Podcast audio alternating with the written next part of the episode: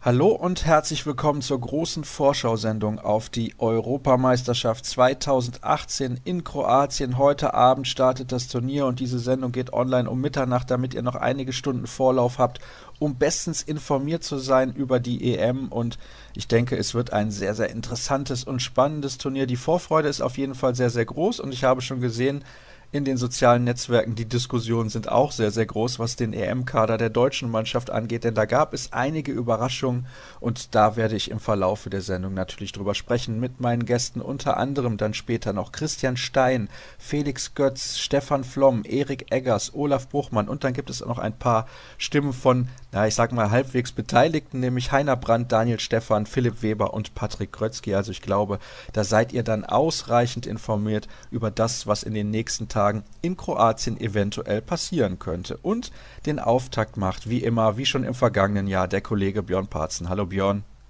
Hallo Sascha, schönes neues Jahr. Ja, dir natürlich auch. Das ist ja auch die erste richtige Sendung in diesem Jahr. Zuletzt gab es ja noch unsere Welthandballerfolge zu hören mit Jae Won Kang. Und ich weiß nicht, Björn, hast du dazu vielleicht mal reingehört? Ich kam leider noch nicht dazu. Ich war wie alle Nationalspieler und Experten auch ziemlich mit der EM-Vorbereitung befasst.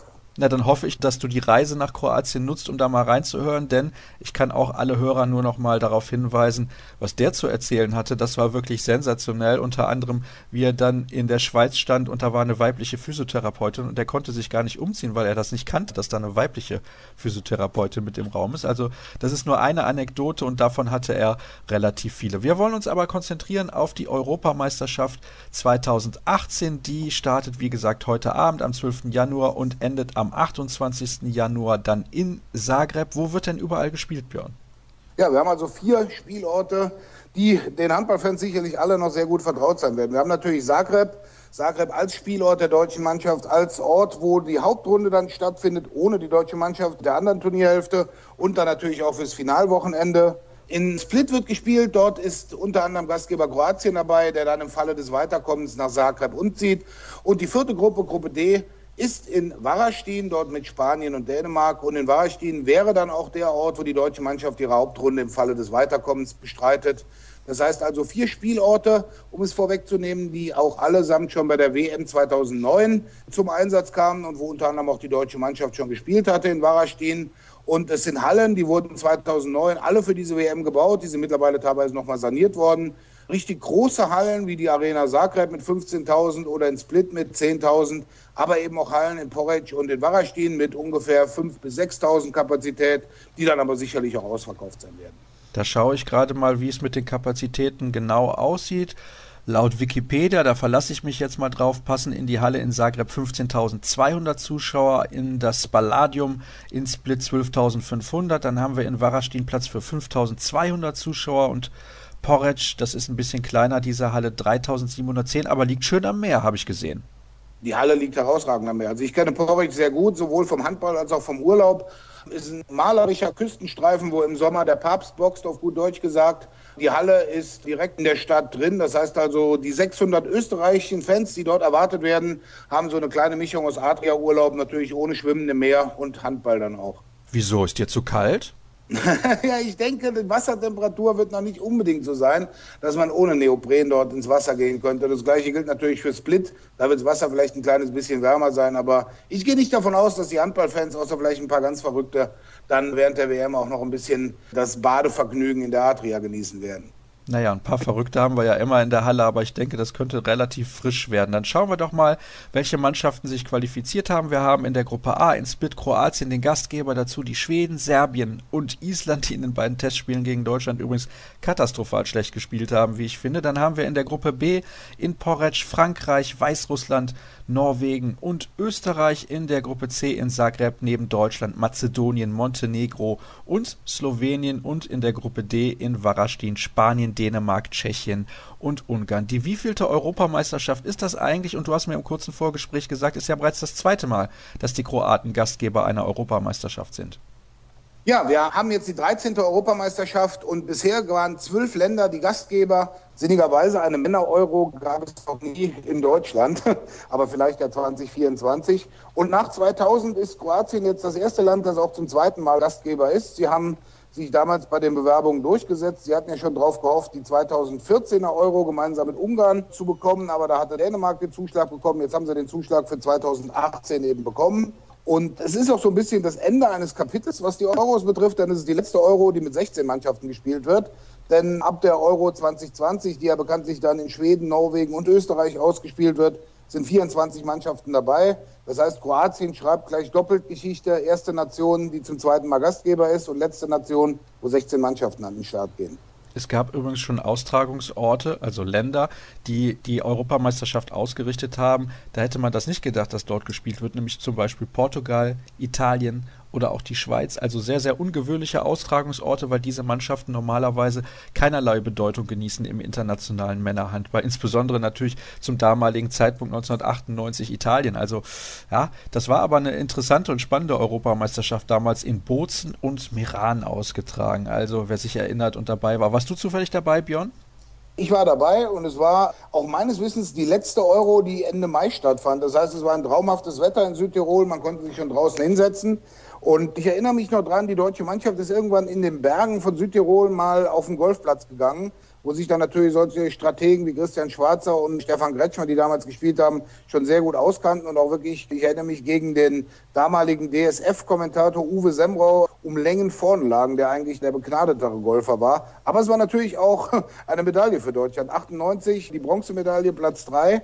Und es war die erste EM-Medaille, die Deutschland gewann bei den Männern. Und das ist korrekt, was du sagst. Die wurde tatsächlich Ende Mai ausgetragen. Am 29. Mai ging es los. Am 7. Juni war die Europameisterschaft vorbei. Damals übrigens noch mit, jetzt muss ich gerade mal schauen, zwölf Teilnehmern, unter anderem Litauen. Also mein lieber Mann. Also das war auf jeden Fall sehr, sehr interessant und schade eigentlich, dass es über solche Turniere so wenig Bewegtmaterial irgendwie im Internet gibt. Da kann man immer gerne mal reinschauen in so alte legendäre Spiele. Und es war ja auch tatsächlich eine sehr legendäre deutsche Mannschaft, die dort unterwegs gewesen ist. Wir wollen uns aber auf die Aktualität konzentrieren, beziehungsweise auch ein bisschen Geschichte noch einbauen, denn Rekord-Europameister, das sind nach wie vor die Schweden mit vier Titeln, dahinter die Franzosen mit drei Erfolgen, die können also aufschließen. Deutschland kann aber auch aufschließen auf die Franzosen, genauso wie Dänemark. Beide Mannschaften sind nämlich jeweils zweimal schon Europameister geworden. Und was haben wir sonst noch für interessante Rahmendaten rund um diese EM? Also man kann es so sehen, wenn man die Schweden gerade nimmt. Die Schweden sind viermal Europameister gewesen, warten jetzt aber auch schon 16 Jahre auf ihren nächsten Titel. Sie waren 2002 die letzte Mannschaft, die als Gastgeber Europameister wurde. Und das war, da werden sich die deutschen Fans auch nicht unbedingt gerne zurückerinnern, dieses furiose Endspiel in Stockholm, als die beiden Schiedsrichter ein Tor von Florian Kehrmann nicht gaben, weswegen es in die Verlängerung ging und deswegen Deutschland am Ende nur Silber gewann 2002 in Schweden dann und Schweden dann eben Europameister wurde. Und die Rahmendaten sind dahingehend interessant für dieses Jahr. Kroatien ist zweimal Olympiasieger gewesen, Weltmeister gewesen, war aber noch nie Europameister. Also unter anderem deswegen wurde dann auch Lino Cerva zurückgeholt, weil er eben der Macher war. Er führte sie seinerzeit zu den beiden Goldmedaillen bei Olympia 2004 und der WM 2003. Beide Male im Übrigen Finale gegen Deutschland. Und ja, der Druck ist riesig auf die Kroaten, weil dieser EM-Titel, den müssten sie jetzt zu Hause unbedingt holen. Also seit 16 Jahren hat kein Gastgeber mehr gewonnen. Und es war also auch nicht so unbedingt, dass die Gastgeber sich in den letzten Jahren da mit großem Ruhm bekleckert hätten. Sieht man von den Dänen ab, die eben ins Finale 2014 einzogen, dort aber eine richtige Packung gegen Frankreich kassierten. Ja, wenn du sagst, Frankreich kann zum vierten Mal Europameister werden, es gibt drei Spieler, die auch zum vierten Mal Europameister werden können. Das sind Luc Abalot, Nikola Karabatic und Michel Guigou, der Linksaußen. Diese drei waren also an allen bisherigen drei französischen EM-Titeln beteiligt und könnten dann eben auch Rekord-Europameister werden. Ich glaube, bei den Schweden, bei den guten alten Bengan Boys, da waren zwei, drei dabei, unter anderem Ola Lindgren, die an allen vier EM-Titeln beteiligt waren. Aber da könnten auch Karabatic mal wieder Geschichte schreiben, der so oft schon irgendwelche Geschichte und Geschichten geschrieben hat bei so großen Turnieren. Das ist in der Tat so, davon hat er einige geschrieben. Wir hoffen natürlich, dass vor allem die deutsche Mannschaft Geschichte schreiben wird und den EM-Titel verteidigt, denn das gelang bislang ja nur den Schweden. Alle anderen Mannschaften, die hatten dann immer irgendwie eine kurze Pause, was den EM-Titel angeht, beispielsweise eben die Franzosen oder auch die Dänen und natürlich auch die deutsche Mannschaft. Jetzt hast du gerade den Gastgeber Kroatien mehrfach ja schon erwähnt und ich nehme an, dass du ja auch schon mit einigen kroatischen Kollegen gesprochen hast im Vorfeld deiner Aufgabe, auch während der Europameisterschaft. Was hast du da so rausgehört? Sind die sehr optimistisch oder sind sie eher ein bisschen verhalten, weil sie sagen, ja, unser wichtigster Spieler, Domagoj Dufniak, der kommt gerade von der Verletzung zurück und der Druck in Kroatien ist schon enorm? Also beides so ein bisschen. Also Domagoj Dufniak hat sein Comeback im Nationalteam vergangenen Sonntag gefeiert beim letzten Test der Kroaten. Der ging gegen den deutschen Gegner Montenegro. Ein nicht so überzeugendes 25-22, aber mit fünf Toren von Duvniak, der ein wirklich gutes Spiel wohl gemacht hat, wie die Medien dort berichten. Ja, die Mentalität oder die Ausgangshaltung in Kroatien ist zwiegespalten. Also man erwartet etwas wie 2009 bei der WM, als man wirklich bis zum Finale durchgezogen hat, ein super Turnier gespielt hat und dann aber allerdings auch völlig verdient gegen Frankreich verloren hat. Man erwartet also, ich sag mal, mal mindestens das Finale und eigentlich ist es eben auch Gold. Und die Sache ist, dass wenn einer diesen Druck standhalten kann, der aus der Öffentlichkeit kommt und auch teilweise von den Medien, von den Fans, dann ist es einer wie Lino Cerva. Man muss zwei Jahre zurücksehen, vielleicht an die Polen. Die hatten einen ähnlichen Druck bei der Euro und waren eigentlich bis zum letzten Hauptrundenspiel halbwegs passabel dann durch das Turnier und kassierten dann diese minus elf Niederlagen gegen Kroatien, wodurch sie das Halbfinale sensationellerweise verpasst hatten. Und da war der Druck dann eben zu groß. Und just auf dieses Spiel, das seinerzeit zugunsten der Kroaten ausging, gehen sie in Kroatien auch immer wieder zurück und sagen, sowas darf uns bitte niemals passieren.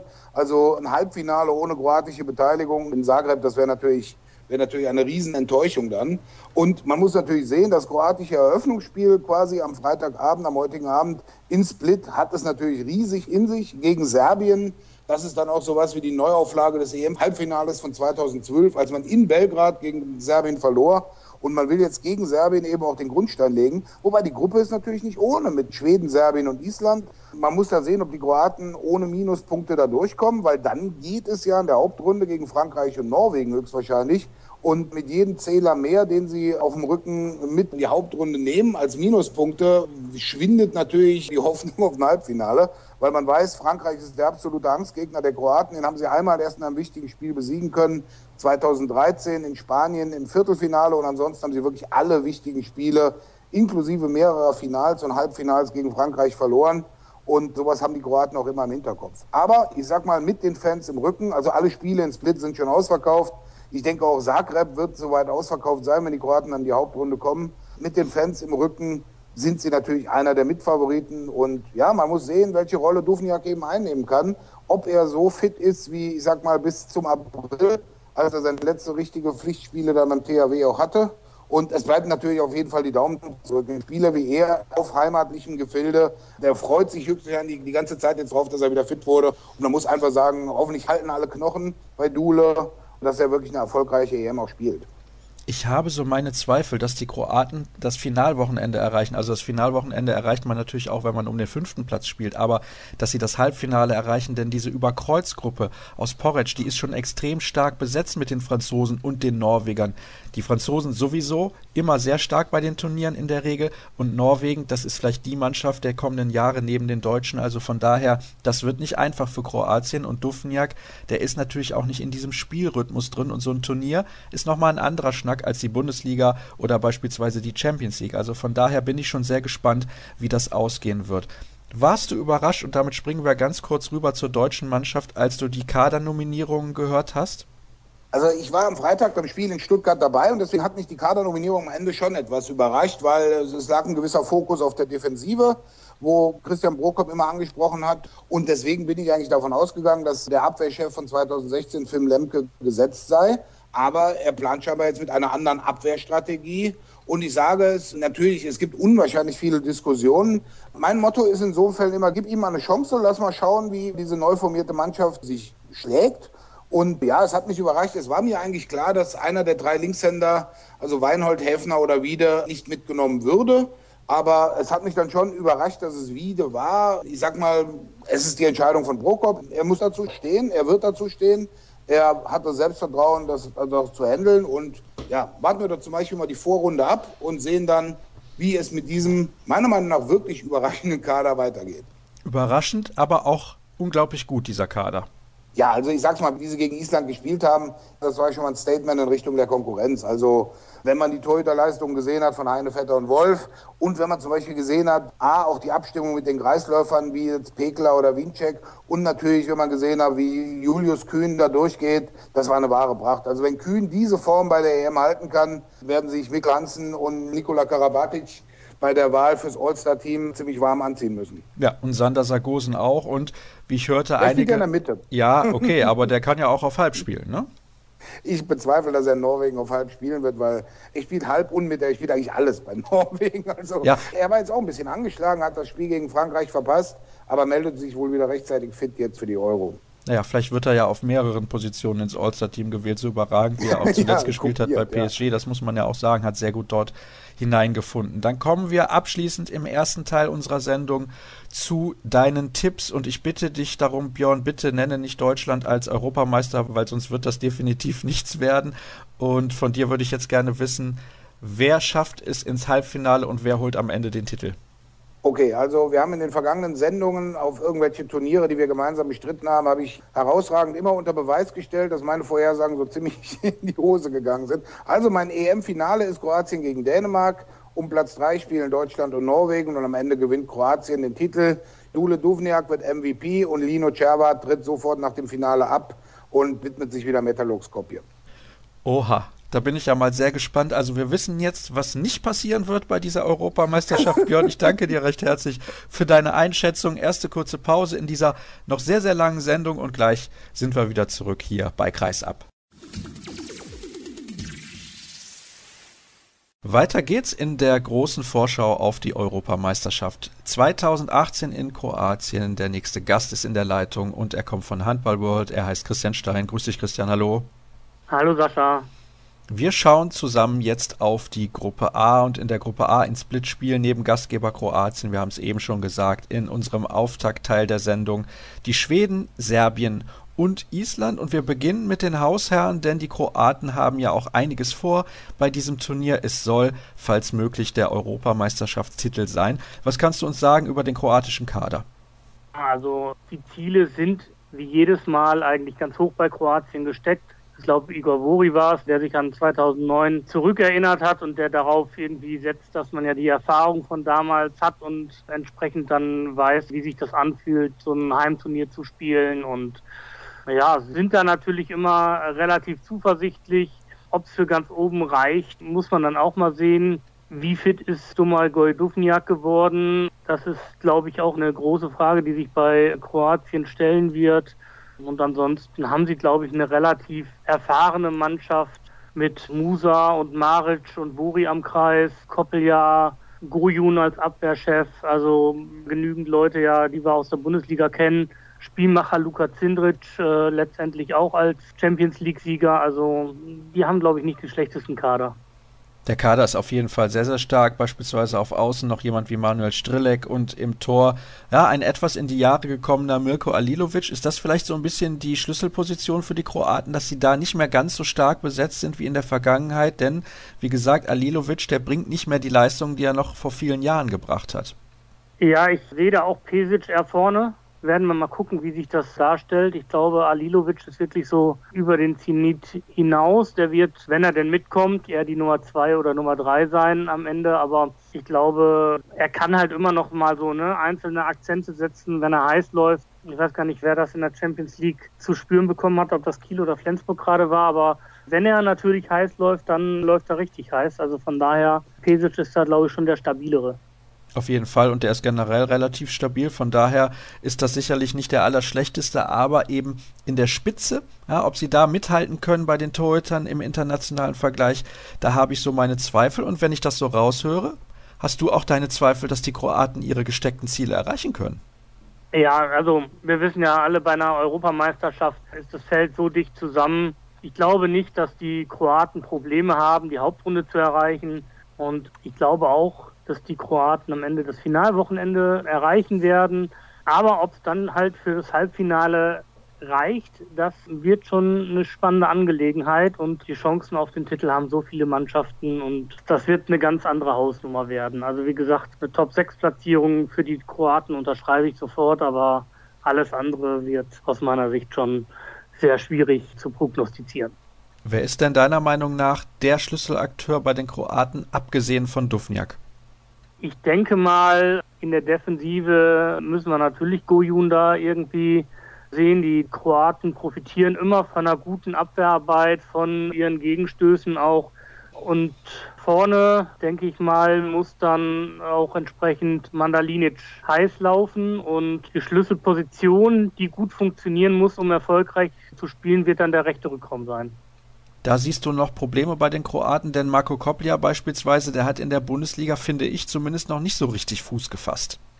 Ja, im Moment haben die Kroaten da in ihrem vorläufigen Aufgebot in der Vorbereitung noch vier Spieler da nominiert. Da sieht man ja auch selbst, wie Lino Cerva da noch herumprobiert. Und Vuntic ist jetzt auch schon ein paar Jährchen alt, mit Mitte 30. Stepancic hat mich nicht so vom Hocker gehauen die ganze Saison über. Also da müssen sie ein gutes Turnier spielen, um dann wirklich weit zu kommen. Wenn die Position irgendwie ein Ausfall sein sollte, dann kann das mal ganz schnell nach hinten losgehen.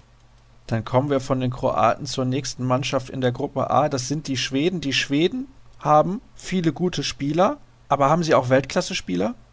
Ja, immer natürlich eine interessante Frage. Ich glaube, im Tor streiten sie sich, glaube ich, mit der deutschen Nationalmannschaft darum, wer wirklich das beste Gespann gerade beim Turnier aufbringen wird. Halika Appelgren funktionieren bei den Rhein-Neckar-Löwen sehr gut, zeigen da auch aus meiner Sicht durchaus Leistungen, die man als Weltklasse bezeichnen kann. Und auf dem Feld, ja, also Weltklasse-Spieler sehe ich da spontan nirgendwo. Also klar sind Johann Jakobsen, Jim Gottfriedson, Simon Jepson, Niklas Eckberg und so. Das sind alles tolle Spieler, aber keiner, dem ich jetzt wirklich sagen würde, der gehört zu den drei bis fünf Besten auf seiner Position. Bei Eckberg könnte man eventuell drüber streiten, aber vor allem im Rückraum haben sie aktuell keine Weltklasse und das ist, glaube ich, das große Problem, das große Manko der Schweden. Ja, der Erfolg der Schweden kann letztendlich nur über die Geschlossenheit funktionieren. Es war ja auch interessant zu sehen. Christian Andresson hat sich ja früh festgelegt, hat auf einen Andreas Nilsson verzichtet von Westbrem. Er hat auf viele Dänemark-Legionäre verzichtet, wie Markus Olsson. Also die Schweden haben da bewusst irgendwo den Umbruch vielleicht auch schon eingeleitet mit Blick auf das Heimturnier dann 2020. Aber gerade die Nichtnominierung von Andreas Nilsson ist schon sehr überraschend, denn das ist eigentlich deren stärkster Kreisläufer in der Offensive. Ja, und deswegen, es gab also auch hier Philipp Steenmalm ist rausgefallen, der ist noch rausgefallen. Gut, Emil Frent Öfors, das ist einer von drei Linksaußen, die sie haben. Da entscheidet man sich maximal für zwei. Jonathan Steenbecken ist rausgefallen. Andreas Zederholm wäre noch eine Alternative gewesen. Viktor Östlund. Also wir haben da ja auch hinten dran noch relativ ordentliche Namen, die jetzt alle mal aussortiert wurden für das Turnier. Und ich denke wirklich, die Schweden wollen sich einspielen für das Turnier dann 2020. Und da sind Sie ja einer von drei Gastgebern, wie Björn Parzen eben nochmal angeführt hat. Was mir auffällt ist, und das hast du ja eben schon angesprochen, es ist ein sehr ausgeglichen besetzter Kader, aber halt ohne absolute Superstars. Was traust du denn dieser schwedischen Mannschaft zu bei dem Turnier? Ich glaube, dass sie die Vorrunde überstehen und für mehr wird es dann nicht reichen. Also Hauptrunde ist, glaube ich, das Ende der Fahnenstange mit Glück und je nachdem natürlich, wir kommen ja später noch auf Island zu sprechen, mit Glück könnte Platz 3 in der Hauptrunde am Ende herausspringen und das Spiel um Platz 5. Aber für das Halbfinale sehe ich das nicht. Wer ist für dich bei den Schweden der Schlüsselakteur? Ja, Schweden traditionell Abwehr plus Torhüter. Also die Torhüter müssen einfach in dieser Mannschaft eine sehr, sehr starke Leistung aufbieten. Ansonsten bin ich auch mal gespannt, wie die beiden Zweitligaspieler vom BHC, Max Dahr und Linus Arneson, dann funktionieren werden. Da bin ich allerdings auch sehr gespannt.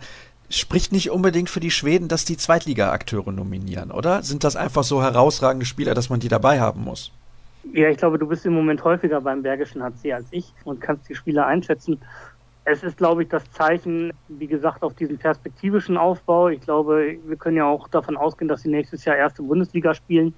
Von daher sind es mit Sicherheit nicht die schlechtesten, aber ich glaube, diese beiden, dieses Duo muss funktionieren wenn Schweden ein erfolgreiches Turnier spielen will. Ich bin auch sehr gespannt, wie sich die Schweden machen werden. Ich freue mich aber auf Simon Jepson bei der Europameisterschaft, denn der gefällt mir in Flensburg sehr, sehr gut. Und ich glaube, der könnte dort ein relativ starkes Turnier spielen und zumindest auf Rückraum links und Rückraum Mitte mit Gottfriedson dann noch dazu und Lukas Nilsson ist Schweden jetzt nicht so schlecht aufgestellt. Also zumindest perspektivisch sehr, sehr gut. Dann haben wir die nächste Mannschaft in der Gruppe A, auf die wir einen Blick werfen werden. Und das ist Serbien. Serbien hat einige durchaus erfahrene Akteure mit dabei, wie beispielsweise Peter Nenadic, wie Marco Vujen, wie auch, na nicht ganz so erfahren, aber trotzdem in der Bundesliga jetzt schon seit einiger Zeit mit dabei in Magdeburg, Nemanja Selenovic, dann Rasko Stojkovic am Kreis. Das ist keine ganz schlechte Mannschaft, aber die Leistungsträger sind natürlich schon wirklich relativ alt und ich bin mir nicht sicher, ob die noch ein Turnier auf diesem Niveau bis ins Halbfinale oder sogar bis ins Endspiel irgendwie spielen können. Da habe ich meine Zweifel. Ich gehe noch einen Schritt weiter. Ich bin sogar am Überlegen, ob sie die Vorrunde überhaupt überstehen. Rasko Stojkovic hat sich extra für dieses Turnier sein Meniskus-OP verschoben. Also der wird mit Sicherheit nicht in Vollbesitz seiner Kräfte sein. Wie sehr ihn das behindert, muss man sehen. Petar Georgic hat sich, glaube ich, ganz gut gemacht in Brest. Ich glaube, im Tor haben sie ein ganz gutes Gespann, was gerade in dieser hitzigen Atmosphäre da sehr gut funktionieren kann. Wladimir Czupara jetzt aktuell noch in Leon und wechselt dann nach Polen. Sag mir schnell, Plotz oder Kielce? Nach Kielce. Nach Kielce, ja. Und Tibor Ivanisevic wird kommende Saison in der Bundesliga für die HSG Wetzlar spielen ist auch als einer dieser Torhüter bekannt, die dann gerade in so einer Hexenkessel-Atmosphäre richtig aufdrehen können. Links außen ist, glaube ich, ganz gut besetzt. Rechts außen weiß ich nicht, was hinter Dago Djukic da so wirklich kommt. Bukasin Vorkapic sagt mir nicht so viel. Aber gut, rechts außen wird im Zweifelsfall auch einfach 60 Minuten durchspielen. Von daher, das kann schon ganz gut funktionieren. Sie haben allerdings jetzt auch in der Vorbereitung gegen Mazedonien eine richtig hohe Niederlage einstecken müssen. Also das war jetzt nicht ganz so erfolgreich. Also für dich Serbien absoluter Wackelkandidat, was den Einzug in die Hauptrunde angeht. Das ist korrekt. Und wenn ich mir den Kader so genau anschaue, dann muss ich ganz ehrlich sagen, das ist nicht mehr das Serbien von vor vier, fünf, sechs Jahren. Die haben ja 2012 im eigenen Land auch das Finale der Europameisterschaft erreicht, waren da mit, glaube 19 zu 21 Dänemark unterlegen in einem eher niveauarmen Finale, wie ich finde. Und ja, seitdem ist von den Serben nicht mehr so wirklich viel gekommen und die Halle wird ja voll sein in der Regel mit Kroaten. Also ich weiß gar nicht, ob die auf so viel Unterstützung dann bauen können, so nah an der Heimat. Ja, das ist die große Frage natürlich. Aber letztendlich, es gibt ja auch Spieler, die heizt so eine gegnerische Atmosphäre ja auch auf. Also die Kroaten in der Halle werden mit Sicherheit ständig gegen Serbien sein. Aber auch da gibt's ja immer Spieler, die das beflügelt. Also dem Fußball kann ich das Beispiel Ulf Kirsten benennen. Der hat mal gesagt, wenn die gegnerischen Fans mich nicht als Arschloch tituliert haben, weiß ich, dass ich nicht gut gespielt habe. Aus dem Handball gibt's da einige ähnliche Fälle. Ich glaube, Stefan Kretschmer war auch so einer, den das immer beflügelt hat, wenn die Leute gegen ihn waren. Also von daher wird man sehen und gerade so ein Torwart, der dann heiß laufen muss wie Ivan Isevic, die wird vielleicht so eine feindliche Atmosphäre auch beflügeln. Dann kommen wir zur nächsten Mannschaft, zur letzten in dieser Gruppe A. Das sind die Isländer. Wir haben sie zuletzt, also einige haben sie wahrscheinlich zuletzt gesehen in den beiden Testspielen gegen die deutsche Mannschaft. Dort haben sie mich absolut nicht überzeugt, wobei im zweiten Spiel auch Aaron Palmerson nicht mit dabei war. Dennoch die Isländer haben in der Breite absolut nicht mehr die Qualität, die sie noch vor einigen Jahren hatten. Sie haben natürlich nach wie vor einige sehr, sehr gute Spieler mit dabei. Eben Palmerson, der allerdings auch in Barcelona noch nicht so richtig in Tritt gekommen ist. Da braucht er, glaube ich, noch ein wenig. Dann haben sie mit Gudjon Vallo Sigurdsson einen sehr, sehr guten Linksaußen. Sie haben mit Aaron Gunnarsson einen sehr guten Rechtsaußen. Sie haben mit Björkvin Gustafsson einen Torhüter, der mal so, mal so hält. Und das war's fast schon. Ja, Runa Karason war jetzt auch bei den Spielen gegen Deutschland nicht dabei, aufgrund von irgendwelchen gesundheitlichen Problemen. Am Kreis finde ich, ist es auch jetzt nicht mehr so die hohe Qualität. Kari Christian Christiansson, früher mal in Wetzlar gewesen. Und dahinter dann Anason, der in Schweden spielt, aber halt auch mehr so als Abwehrspezialist dann da ist. Ich glaube, die Isländer werden letztendlich sich mit Serbien um das Weiterkommen irgendwie streiten. Und für mehr wird es da nicht reichen irgendwie. Also was haben wir? Platz 10 bis 12 ist irgendwie drin. Bei der letzten Europameisterschaft in Polen, da sind sie ausgeschieden nach der Vorrunde, weil sie gegen Weißrussland in Katowice damals eine derbe Klatsche kassiert haben. Ich glaube, da gab es so fast an die 40 Gegentreffer und die Isländer waren auch nach dem Spiel relativ angefressen, da kann ich mich noch dran erinnern. Es ist übrigens so, dass es zumindest ja noch eine positive Randnotiz gab jetzt bei dem Länderspiel, bei dem ersten. Da hat nämlich Gudjon Waller Sigurdsson einen neuen Rekord aufgestellt. Für diejenigen, die das nicht mitbekommen haben, Christian, was ist ihm da gelungen? Er hat die meisten Länderspieltore aller Zeiten erzielt in der Gesamtkarriere. Ich glaube, er hat als ehemaliger Tusum-Spieler hat er den ehemaligen Tusum-Spieler Peter Kovac überholt. Dieser kleine Verweis sei mir mal jetzt gegönnt als Essener. Von daher Glückwunsch an Goggi. Wirklich eine herausragende Leistung glaube, er ist auch schon weltweit der Feldspieler mit den meisten Länderspieleinsätzen. Nee, es ist noch Jackson Richardson vor ihm bei den Feldspielern und ansonsten in Island ist auch nur noch ein Spieler vor ihm bei den Einsätzen. Die meisten Tore für Island hat er sowieso schon gehabt seit Jahren. Kannst du mir sagen, wie viele Tore er denn jetzt erzielt hat insgesamt? Ich müsste jetzt mal nachgucken. Es war sein 1798. Das war das, was den Rekord gebracht hat. Ich weiß jetzt aber nicht, ob er danach noch ein Tor erzielt hat.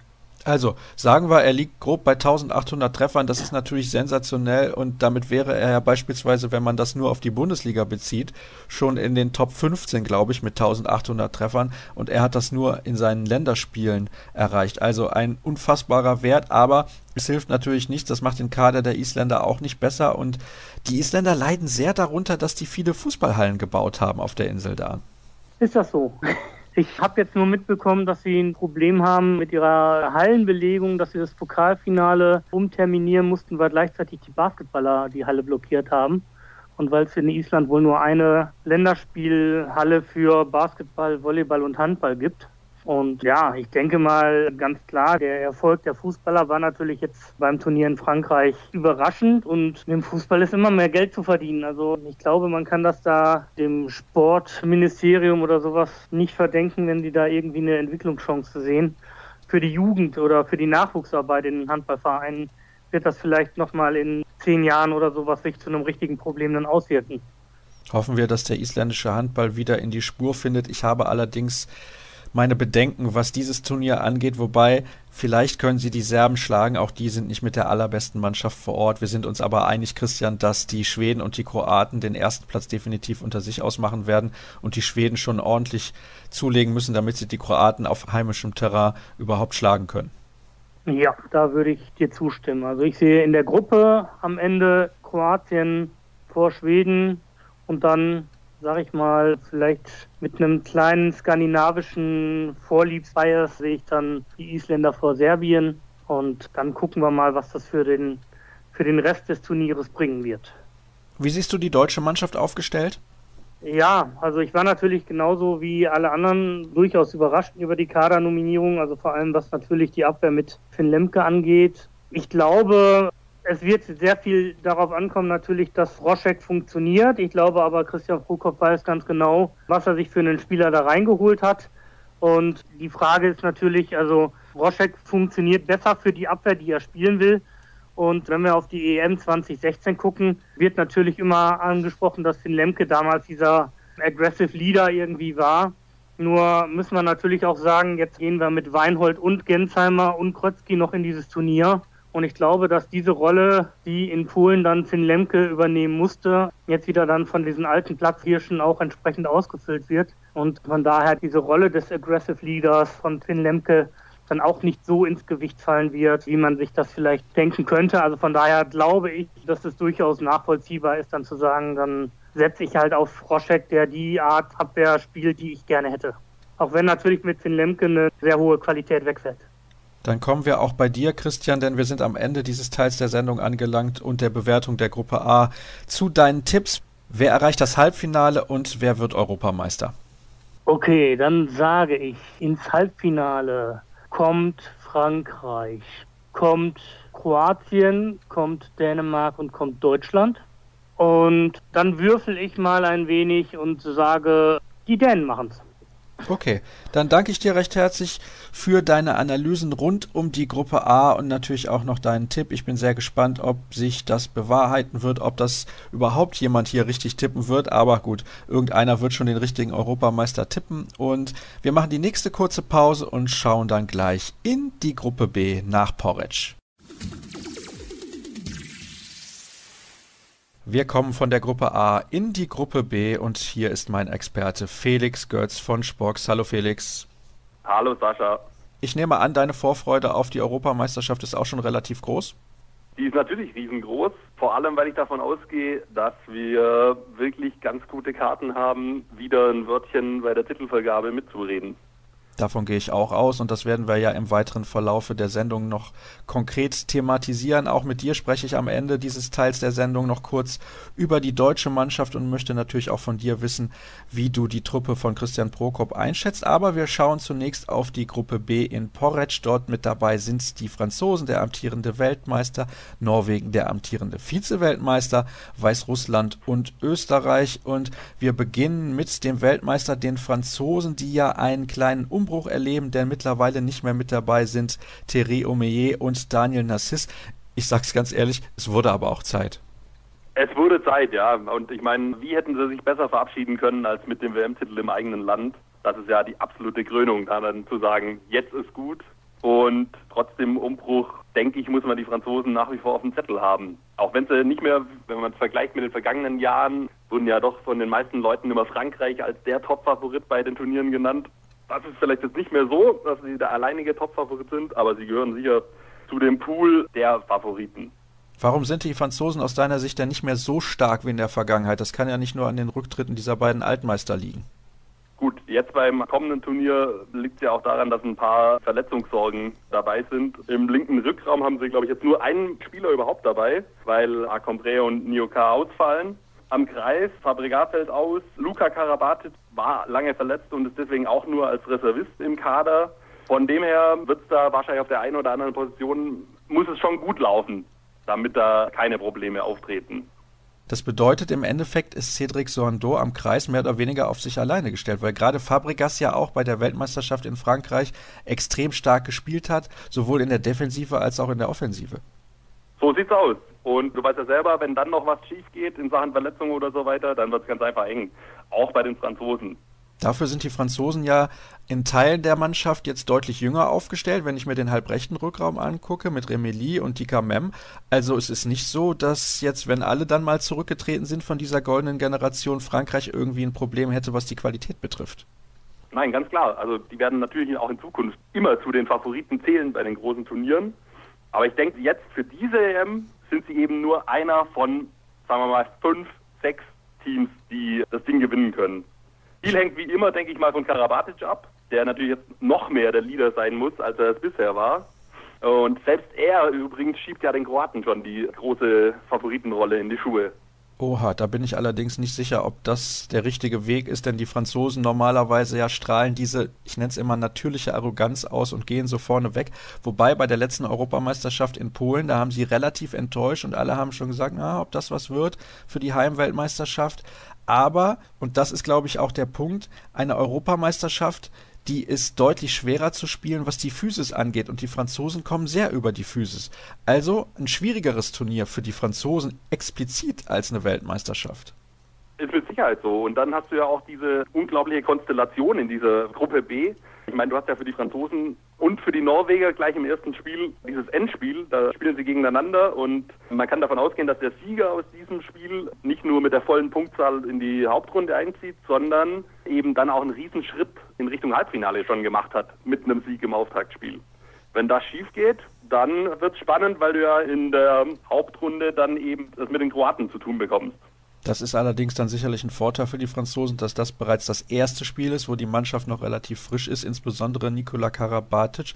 Ja, was glaubst du denn insgesamt? Kann es für die Franzosen wieder zum Titelgewinn reichen? Ich bin nicht vollends davon überzeugt, dass Frankreich bei diesem Turnier wieder ganz vorne landen wird. Denn auch bei der WM in Frankreich fand ich sie nicht so gut. Sie haben zwar dann am Ende irgendwie immer relativ souverän ihre Spiele gewonnen, aber so richtig schönen Handball fand ich, haben sie nicht gespielt. Und da hing auch viel davon ab, dass die Torhüter-Situation sich so entwickelt hat, wie sie sich entwickelt hat. Ja, also wie wir vorher schon gesagt haben, ich traue ihnen auf jeden Fall zu, Europameister zu werden.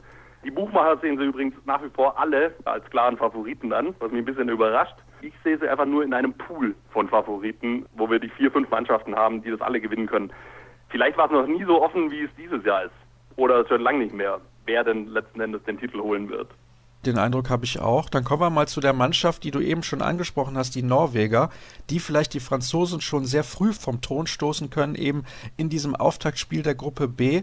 Ich finde, Norwegen spielt einen fantastischen Handball. Das war definitiv auch schon so bei der Europameisterschaft in Polen, bei diesem unglaublich engen Halbfinale gegen die deutsche Mannschaft, was die Norweger dann ja durch dieses Tor von Kai Hefner gegen Ende der Verlängerung verloren haben. Wir erinnern uns noch an die Szene, als Simon Ernst dann zu früh aufs Spielfeld lief und dann haben wir einen überragenden Akteur dort, Sander Sargosen, der spielt mittlerweile bei Paris Saint-Germain und bringt auch dort schon sehr, sehr gute Leistungen, auch in der Champions League, hat sich also bewährt und hat ja auch bei der Weltmeisterschaft in Frankreich sehr, sehr gut gespielt. Und da sind sie Vize-Weltmeister geworden. Also die sind in der Lage, die Franzosen zu ärgern und vielleicht sogar ein bisschen mehr. Ganz genau. Ich habe auch so ein bisschen, wie du sagst, Halbfinale EM, Finale WM man hat so ein bisschen den Eindruck, dass die Norweger immer noch nicht so selbstverständlich zu den Favoriten gezählt werden. Muss man ja aber nach den Ergebnissen jetzt bei den letzten beiden Turnieren. Die haben jetzt auch in der, übrigens Anfang des Jahres in dieser Golden League zwar gegen die Franzosen verloren, dafür aber gegen die Dänen gewonnen und die Dänen wiederum haben die Franzosen geschlagen. Also da kann man ja auch sehen, wie eng das alles ist. Und Sargosen hast du schon angesprochen. Er mit seiner Power ist natürlich einer von den Spielern, die Partien tatsächlich total im Alleingang entscheiden können. Und was wir in Frankreich auch gesehen haben, zwischen den Pfosten gibt es auch einen ganz fantastischen Mann mit Bergerud, den wir ja ab der kommenden Saison in Flensburg in der Bundesliga dann auch sehen werden. Und ein Spieler, der mir besonders gut gefällt, immer noch, der hat früher in der Bundesliga gespielt, ist Beate Mühlhold, der Kreisläufer, weil der ja auch diese Ausstrahlung hat irgendwie, der geht voran bei den Norwegern, der ist ja so eine Kämpfernatur und das zeichnet irgendwie die ganze Mannschaft aus, finde ich zumindest.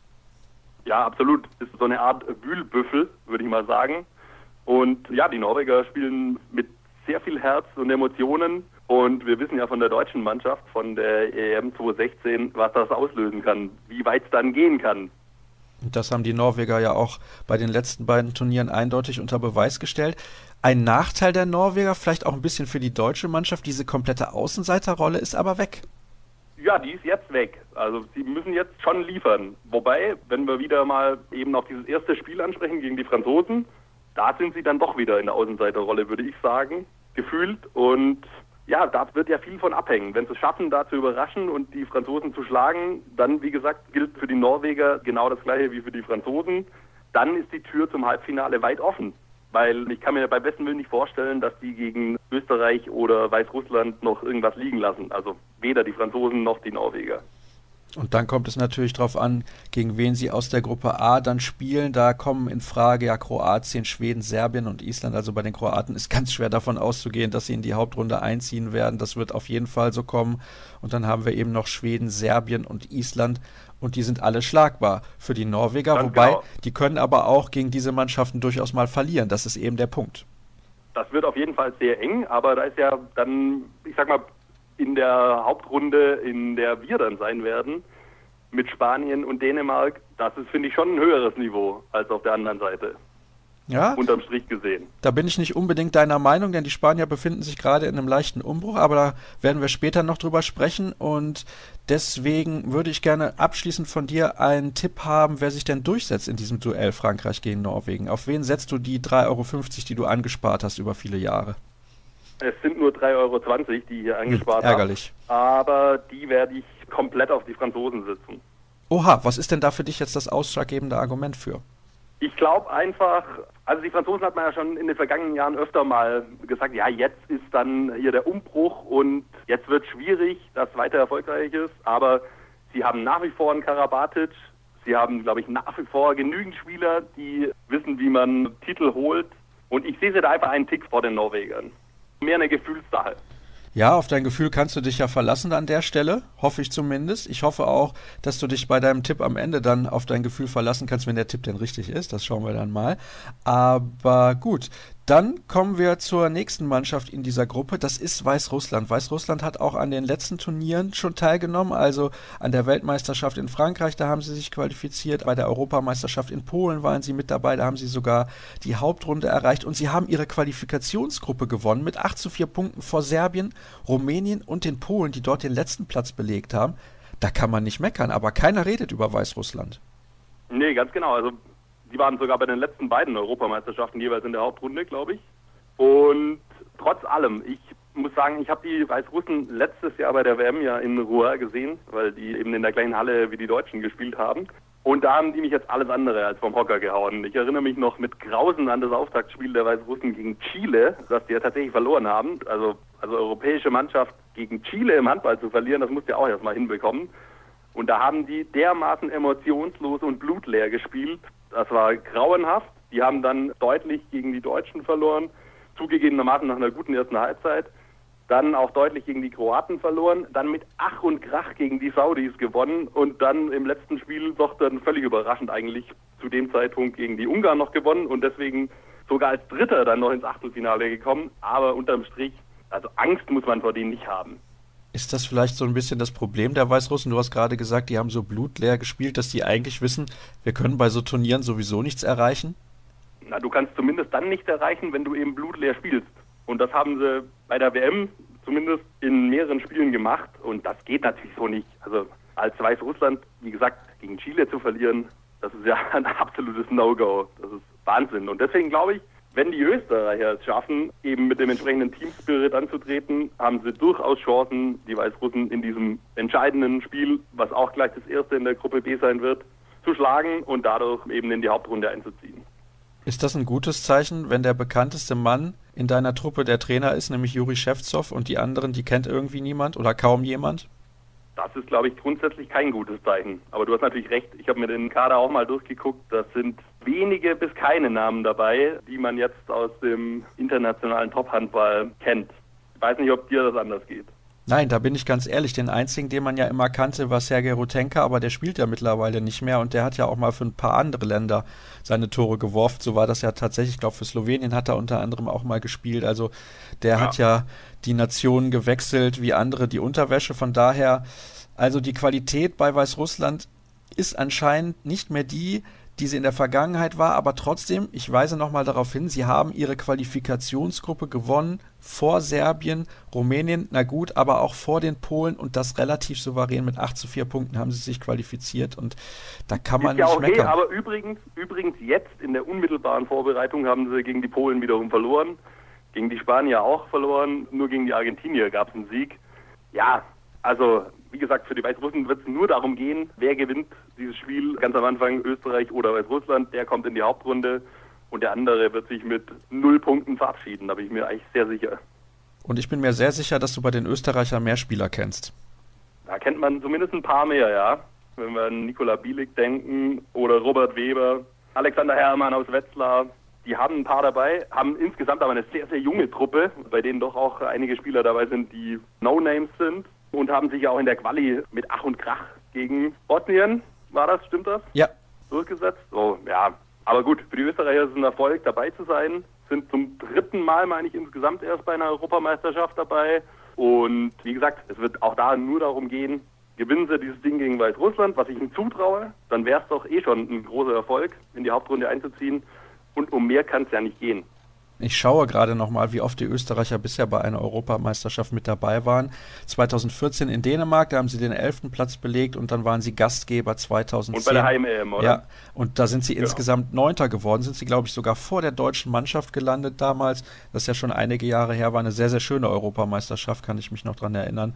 Außer halt mich, aus deutscher ich Sicht. Ich erinnere mich mit Krausen. Ja, also für die deutsche Mannschaft war das eher ein durchwachsenes Turnier, sagen wir es mal so. Aber du hast gerade die Qualifikation ja auch schon angesprochen. Österreich hat sich qualifiziert in einer Gruppe mit Spanien. Spanien hat dort alle Spiele gewonnen. Österreich 6 zu 6 Punkte, Bosnien 4 zu 8 Punkte und da gab es abschließend das Spiel Österreich gegen Bosnien in Wien und wenn Österreich dort gegen Bosnien nur unentschieden gespielt hätte, ich glaube, das hätte den Bosniern gereicht, um den direkten Vergleich zu gewinnen und sich zu qualifizieren. Ich bin mir jetzt nicht mehr ganz sicher, eventuell hat Österreich auch in Bosnien gewonnen, das weiß ich aus dem Kopf nicht mehr, aber dann hätte Bosnien dafür gesorgt, dass sich alle Balkanländer für die Europameisterschaft qualifizieren. Ist ja schon sensationell, was für ein Handballtalent dort auf dem Balkan unterwegs ist. Du hast jetzt gerade ein paar Spieler der Österreicher schon angesprochen. Nikola Bielik wird natürlich die absolute Schlüsselrolle einnehmen, aber das ist ein ganz, ganz junger Kerl und ich glaube, das Problem ist, dass sich vielleicht zu viele im österreichischen Handball auf seine Fähigkeiten verlassen. Ja, also ich denke, er wird natürlich von der Position her, ist er natürlich gezwungen, voranzugehen. Ich gehe aber davon aus, dass wenn es um die Mannschaft selber geht, um eine gewisse Hierarchie innerhalb so einer Truppe, die ja auch durchaus wichtig ist, um einen Spirit zu entwickeln. Ich gehe eigentlich davon aus, dass da Robert Weber der Mann ist, der vorangehen muss. Auf dem Spielfeld natürlich als Rechtsaußen ein bisschen schwierig, aber trotzdem, ich glaube, dass er ihm da viel abnehmen kann. Und er wird ihm viel abnehmen müssen, wenn es funktionieren soll, denn ich glaube, Bielik, der wird am Ende des Turniers relativ auf dem Zahnfleisch kriechen. Das ist zumindest so meine Prognose. Aber das heißt nicht, dass er keine guten Leistungen bringen wird. Es sind natürlich auch starke Gegner, eben der Weltmeister und der Vize-Weltmeister. Du hast gesagt, du traust den Österreichern zu, die Weißrussen zu schlagen. Ich weiß nicht. Österreich hat in der Vorbereitung gegen Tschechien zweimal eine sehr schlechte Figur abgegeben. Was einmal einmal sogar, glaube ich, mit 14 Unterschied ja. verloren. Das ist natürlich gut. Das ist natürlich hart. Somit machst du deinen Fans zu Hause natürlich wenig Hoffnung, das ist klar. Aber wie gesagt, ich sage das auch mehr aus der Erfahrung heraus, wie ich die Weißrussen bei der letzten WM erlebt habe, als wie ich die Österreicher jetzt einschätze. Und ich traue den Österreichern einfach zu, mehr Spirit auf die Platte zu bringen als die Weißrussen und dann kann das eben reichen zu diesem Sieg. Ich sag's jetzt mal so, ist es vielleicht das Not gegen Elend Spiel, das einzige eventuell bei dieser Europameisterschaft? Das ist natürlich sehr hart ausgedrückt. Ja, sehr hart. Not gegen Elend-Spiel. Aber ja, will ich nicht sagen. Also ich meine, Not gegen Elend. Es ist ja zumindest, es ist ja wirklich spannend zumindest, weil es ist dieses erste Spiel und da haben wir gleich ein richtiges Finale ums Weiterkommen. Es ist auch gut so. Ich finde nicht, dass es Not gegen Elend trifft. Zumal wir bei einer EM Not gegen Elend selten sehen. Das sehen wir eher mal bei einer WM. Ja, das stimmt. Wenn natürlich dann die Mannschaften aus Südamerika oder Asien beispielsweise mit dabei sind oder aus Afrika, dann ist das Niveau bestimmt nicht das allerhöchste. Ja gut, dann hätten wir eigentlich alles besprochen, wobei wir wollen ja noch kurz über die deutsche Mannschaft diskutieren. Da möchte ich auch deine Meinung zu haben. Wie gefällt dir der Kader? Also, ich habe natürlich auch vernommen, dass Christian Brokop ordentlich kritisiert wurde für seine Kadernominierung. Und klar kann man diskutieren, gerade Finn Lemke war ein Eckpfeiler bei den vergangenen Turnieren, ganz wesentlicher Faktor für die Erfolge. Aber es macht doch keinen Sinn, im Vorfeld so etwas zu kritisieren. Prokop muss doch das machen, was er für richtig hält. Er ist der Bundestrainer und da muss man ihm einfach das Vertrauen geben. Weil du kannst ja nicht dem Bundestrainer schon vor seinem ersten Turnier sagen, was er alles falsch macht. Das geht so einfach nicht, finde ich. Ich finde, machen lassen, am Ende wird abgerechnet und dann wird er sich auch der Verantwortung stellen müssen. Das ist doch ganz klar und das weiß er auch. Also ich bin nach wie vor der Meinung, dass wir einen sehr starken Kader haben und wir das Turnier erstmal abwarten müssen. Das habe ich eben schon gesagt und das werde ich wahrscheinlich im Laufe der Sendung noch wiederholen. Was denkst du, wie weit wird es die deutsche Mannschaft bringen und wer wird ins Halbfinale einziehen, beziehungsweise wer wird dann am Ende Europameister werden? Also ich denke mal, dass für die Deutschen das Schlüsselspiel eben dieses zweite sein wird gegen Slowenien. Meiner Ansicht nach musst du es schaffen, mit vier Punkten in die Hauptrunde einzuziehen. Das heißt eben, die Vorrundenspiele alle drei zu gewinnen. Und dann hast du die Situation, dass du entweder Dänemark oder Spanien schlagen musst und es sollte dann im Normalfall reichen fürs Halbfinale. Ich gehe davon aus, dass wir ins Halbfinale auf jeden Fall kommen und dann ist alles so eng beisammen, dann ist es schwierig einfach, dann ist es auch tagesformabhängig. Jetzt brauche ich aber von dir noch die anderen Halbfinalisten und den Tipp, wer den EM-Titel gewinnt. Also gut, pass auf. Ich sag, aus unserer Hälfte kommen die Deutschen und die Dänen ins Halbfinale und auf der anderen Seite die Franzosen und die Kroaten. Und letzten Endes, weißt du was, mir fällt gerade ein, ich habe bei dir 2016 gesagt, dass Deutschland Europameister wird. Das hat funktioniert, genauso machen wir es wieder. Deutschland wird Europameister. Punkt. Gut, das ist ja eine Aussage. Also daran werde ich dich natürlich messen, aber wenn es beim letzten Mal funktioniert hat, funktioniert es dieses Mal vielleicht auch. Auf jeden Fall erstmal schon herzlichen Dank für deine Einschätzungen und Analysen rund um die Gruppe B und natürlich auch deinen Tipp, wer Europameister wird. Und dann machen wir die nächste Pause in der heutigen Ausgabe und beschäftigen uns dann gleich mit der deutschen Gruppe, der Gruppe C. Die nächste Gruppe, mit der wir uns beschäftigen hier in der großen Vorschau von Kreisab auf die Europameisterschaft 2018 in Kroatien, ist die Gruppe C und in der Gruppe C ist die deutsche Mannschaft mit von der Partie außerdem noch Montenegro, Slowenien und Mazedonien, sozusagen die Balkangruppe mit ein wenig Deutschland noch dazu und mein Experte für diese Gruppe ist der Kollege Erik Eggers von Handball Insight. Moin Erik. Hallo, ich grüße. Ich habe es gerade schon gesagt, es ist eine sehr, sehr balkanlastige Gruppe. Wir beschäftigen uns aber zunächst kurz, weil wir es hinterher in der Sendung noch ein wenig intensiver machen mit der deutschen Mannschaft. Und du hast dazu aktuell einen Artikel geschrieben in der Frankfurter Allgemeinen Zeitung. Worum ging es da? Ja, da ging es vor allem um die Nominierung Roscheks anstelle von Finn Lemke, also sozusagen das Aussortieren Finn Lemkes, was nicht nur uns ja ziemlich überrascht hat, sondern ja eigentlich die gesamte Fachwelt. Und ja, das habe ich versucht zu erklären, was so ein Wechsel so kurz vor der Europameisterschaft bedeuten kann für die Mannschaft. Du hast das als relativ risikoreich dargestellt. Warum hast du das getan? Warum ist das aus deiner Sicht so?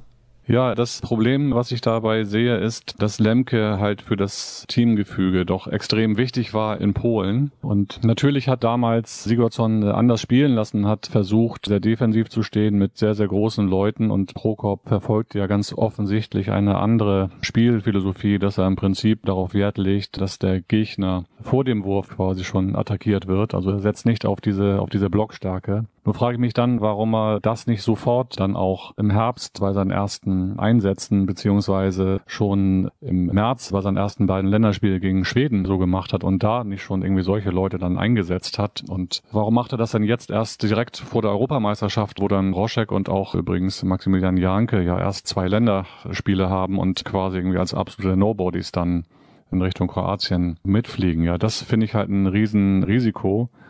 Wenn ich das richtig verfolgt habe, hat das irgendwie eben auch viele Teammitglieder geschockt. Nun kann man natürlich sagen, das sind Profis, irgendwie die sollen Handball spielen und sich nicht über sowas Gedanken machen. Aber wir alle wissen ja, dass die Mannschaft in Polen nicht deswegen Europameister geworden ist, weil sie handballtaktisch begnadet war, sondern weil sie eben am Ende über die Emotionen gekommen ist, ja. Und dann mit so Leuten wie Lemke, der halt wichtig war, der diese Mannschaft ja auch mitgerissen hat mit seinen Abwehraktionen dann tatsächlich ja diese Siege gegen Norwegen und ja vor allem im Endspiel dann gegen Spanien auch tatsächlich bestreiten konnte. Ja, das ist das Problem, dass ich sehe, dass man halt nicht nur alleine auf sozusagen die Philosophie beziehungsweise handballtaktische Dinge gehen kann, sondern es spielen eben auch andere Dinge eine Rolle im Mannschaftssport. Wenn ich mal irgendwie den Vergleich zum Fußball sehe, dann ist ja auch oft diskutiert worden vor der Fußball-WM 2014 in Brasilien, warum Löw den Podolski mitnimmt.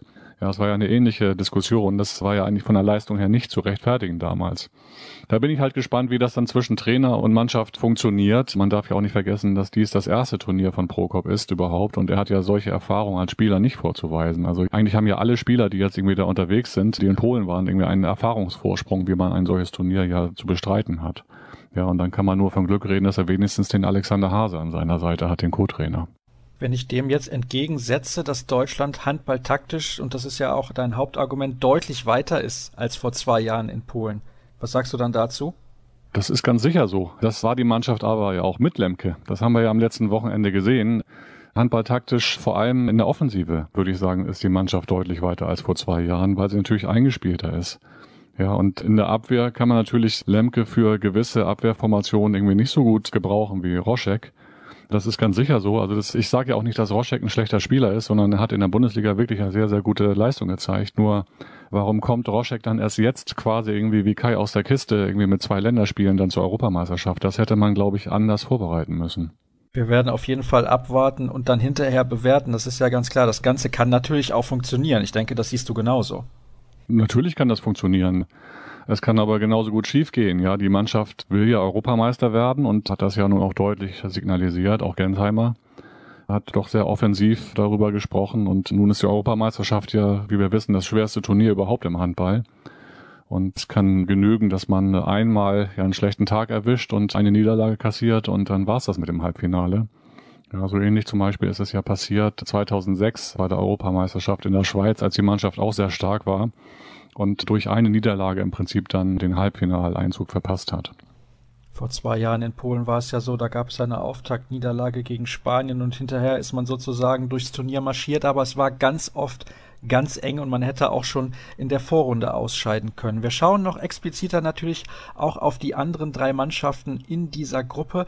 Hast du Bedenken, dass Deutschland Favorit ist in der Gruppe C? Ich glaube, das kann man nicht wegdiskutieren. Das ist die stärkste Mannschaft mit Abstand.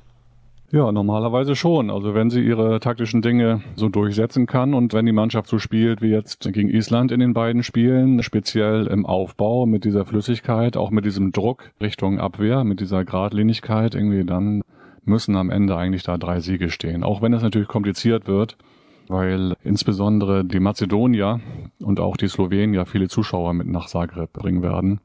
Das sind aber eigentlich auch Dinge, die irgendwie so ein Spieler, so ein Profi nicht irritieren dürften und in der Regel auch nicht tun. Also ich erinnere mich an die Europameisterschaft 2012 in Serbien, als damals die, die deutsche Mannschaft in Nisch gegen Mazedonien spielte und das war wirklich ein Hexenkessel. Also eine solche Atmosphäre habe ich eigentlich woanders nicht erlebt.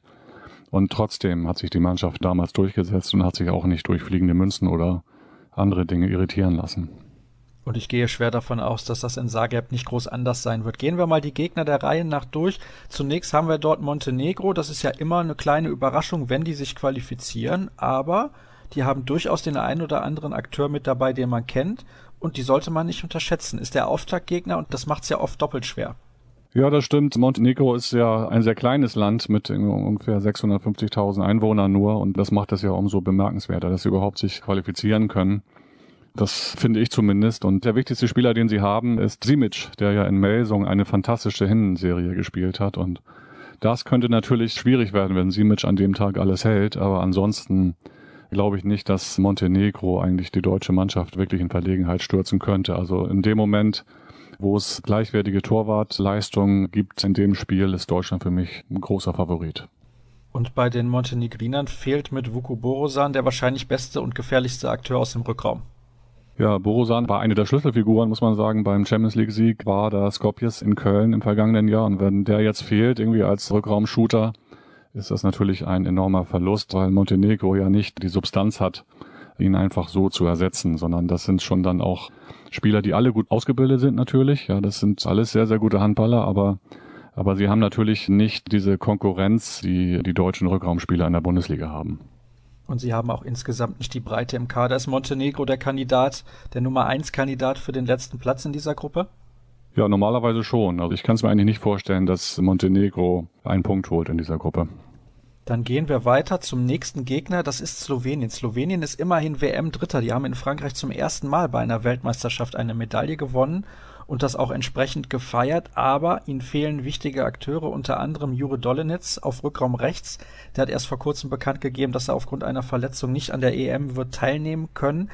Das ist normalerweise der stärkste Gegner der deutschen Mannschaft, aber es gibt ja auch Gegner, die liegen einem und normalerweise hat Deutschland Slowenien immer relativ souverän im Griff. Woher kommt das? Das ist darauf zurückzuführen, dass äh, Slowenien eigentlich seit 10, 12, 15 Jahren keinen Spieler im Rückraum hat, der in der Lage ist, durch individuelle Aktionen Tore zu werfen.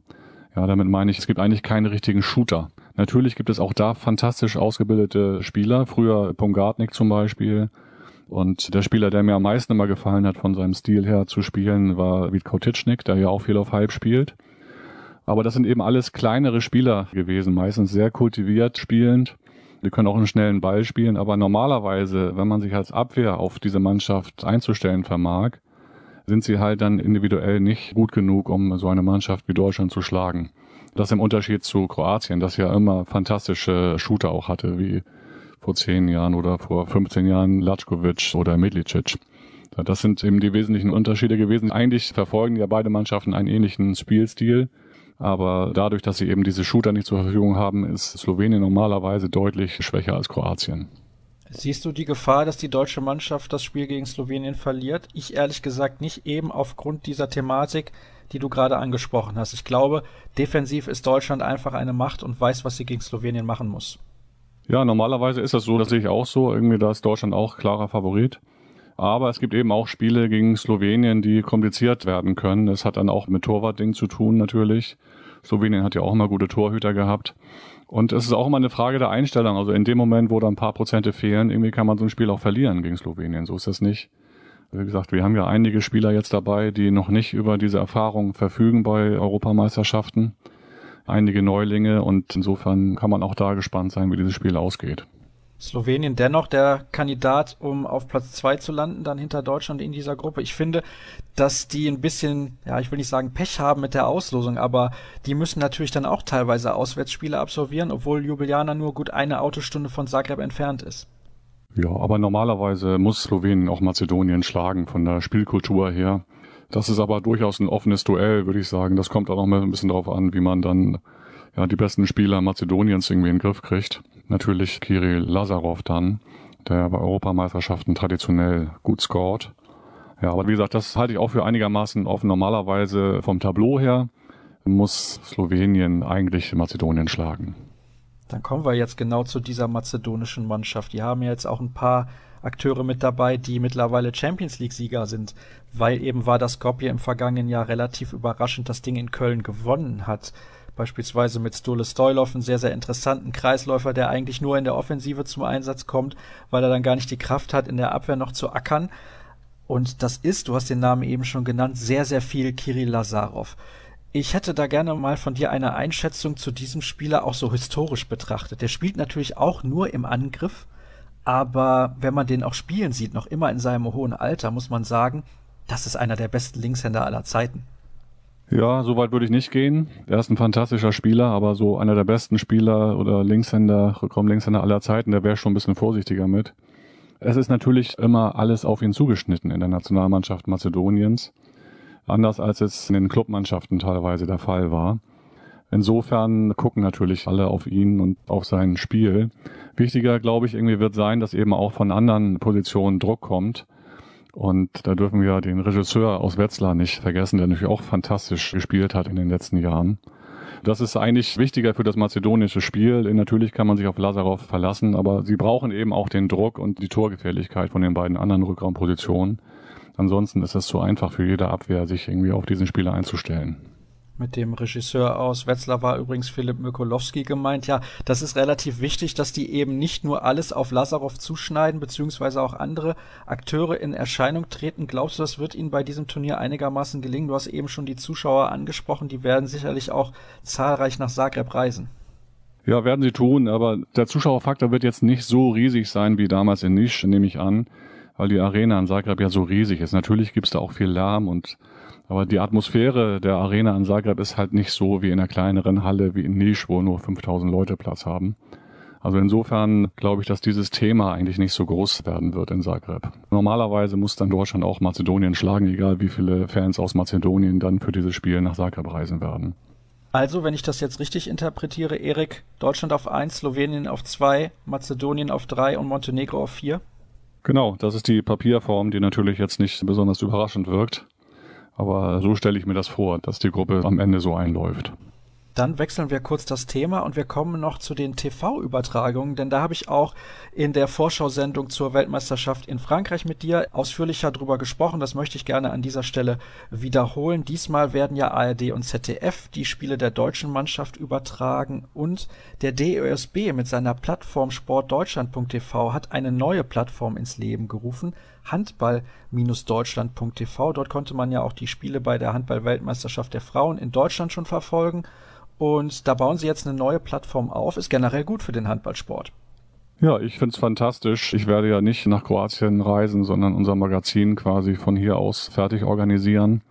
Und das ist natürlich super, wenn man per Livestream irgendwie sich auch die anderen Spiele angucken kann und ja und schauen kann, was passiert da in diesen Mannschaften.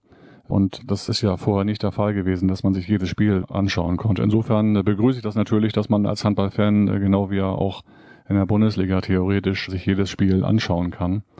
Und ja, das ist natürlich ein absoluter Leckerbissen für jeden Handballfan, sich jetzt irgendwie diese Europameisterschaft anzugucken, weil das Niveau traditionell gerade in der Vorrunde und in der Hauptrunde sehr hoch ist.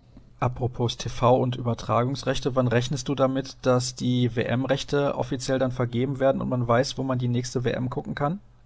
Das wird, glaube ich, jetzt nicht so lange dauern für die Kernmärkte. Also zunächst ja festzuhalten, dass der Vertrag zwischen der IHF als Rechteinhaber der Weltmeisterschaften und MP und Silva noch nicht abgeschlossen ist, sondern es wird ja nur sozusagen final verhandelt. Das muss man erstmal abwarten, wie lange das dauert. Aber danach werden sich natürlich diese Agenturleute, die sich im Handballmarkt gut auskennen, die MP und Silver Leute sind sehr gut verdrahtet und vernetzt im Handball, zunächst um diese Kernmärkte kümmern wie Deutschland, Dänemark, Schweden, Norwegen, Frankreich, Spanien. Ungarn und da wird es, glaube ich, aber trotzdem mindestens bis zum Sommer dauern, bis diese rechte Frage in der Tat geklärt ist. Ich gehe aber davon aus, dass dann die nächste Weltmeisterschaft in Deutschland und Dänemark im Free TV übertragen werden wird, entweder bei dem ZDF oder ein anderer Player, der natürlich auch sicher Interesse haben dürfte, ist RTL. Oha, da wurde ja, glaube ich, die Weltmeisterschaft 2009 in Kroatien übertragen. Damals, ich kann mich noch erinnern, war ich nicht sonderlich begeistert von der Qualität der Übertragung, aber das ist nur meine persönliche Meinung. Daher hoffe ich, dass es zumindest in den öffentlich-rechtlichen zu sehen sein wird. Eventuell Eurosport noch ein weiterer Kandidat, was die Übertragungsrechte angeht. Dann kommen wir auch bei dir zu deinem Tipp. Wer erreicht das Halbfinale und wie weit schafft es Deutschland bei der EM in Kroatien? Ja, mein Tipp ist schon, dass Deutschland einer der Kandidaten ist. Neben Deutschland in der Hälfte des Tableaus sehe ich Dänemark ganz weit vorne.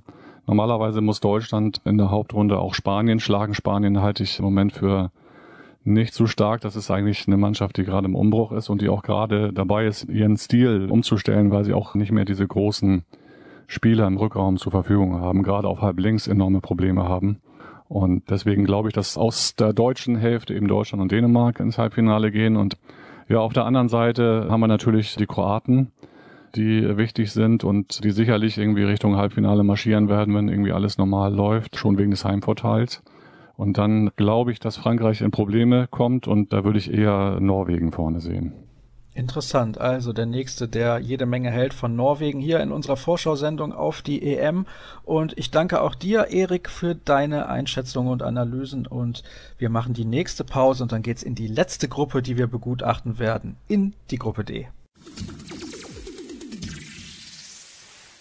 Eine Gruppe haben wir noch in der großen Vorschau-Sendung zu besprechen auf dem Weg zur Europameisterschaft nach Kroatien. Das ist die Gruppe D und dafür habe ich mir eingeladen von der Handballwoche Stefan Flom. Hallo in den Norden. Hallo Sascha, ich grüße dich.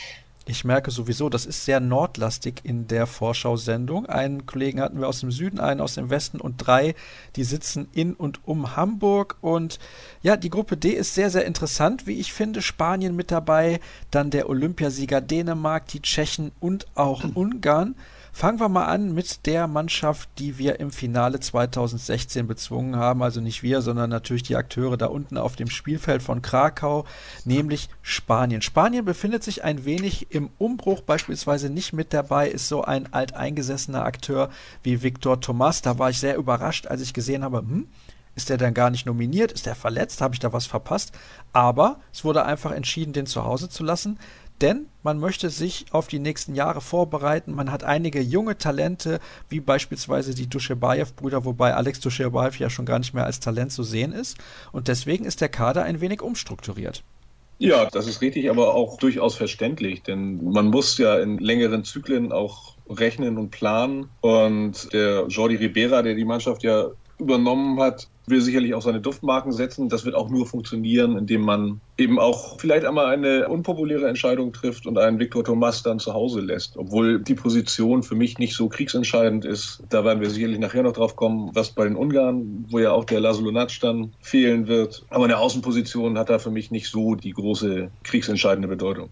Und wer sich an das Endspiel von Krakau zurückerinnert, der weiß, Viktor Thomas hat auch in diesem Spiel damals nicht den Unterschied für Spanien ausgemacht. Von daher Eben.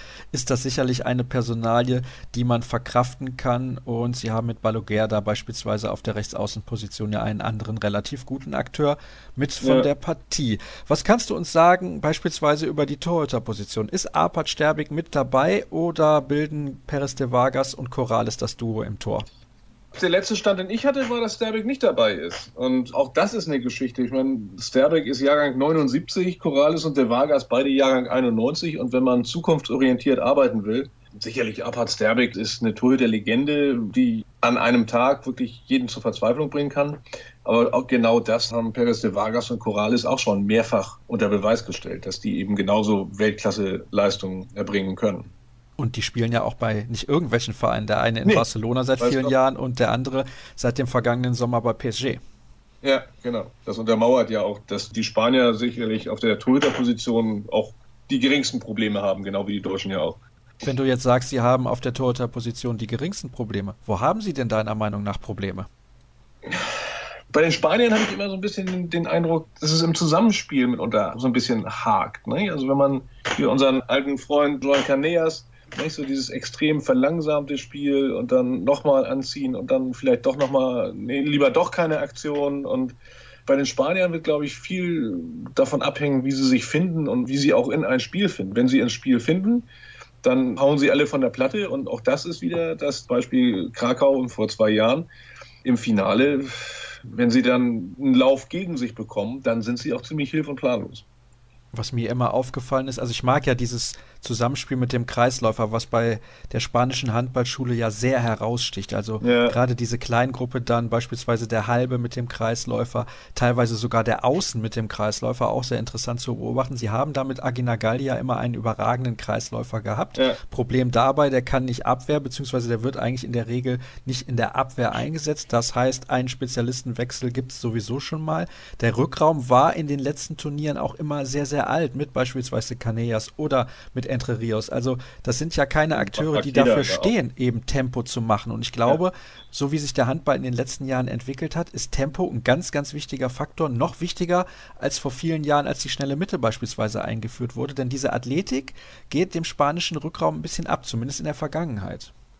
Genau, genau. Also und nur steigen und schießen, damit gewinnst du keine Titel mehr. Dennoch, ich meine, sie haben ja auch über ihre schnellen Außen den Gegenstoß auch diverse Waffen, die sie einsetzen können. Ne? Aber für mich sind die Spanier tatsächlich so ein Team, was schwer greifbar ist.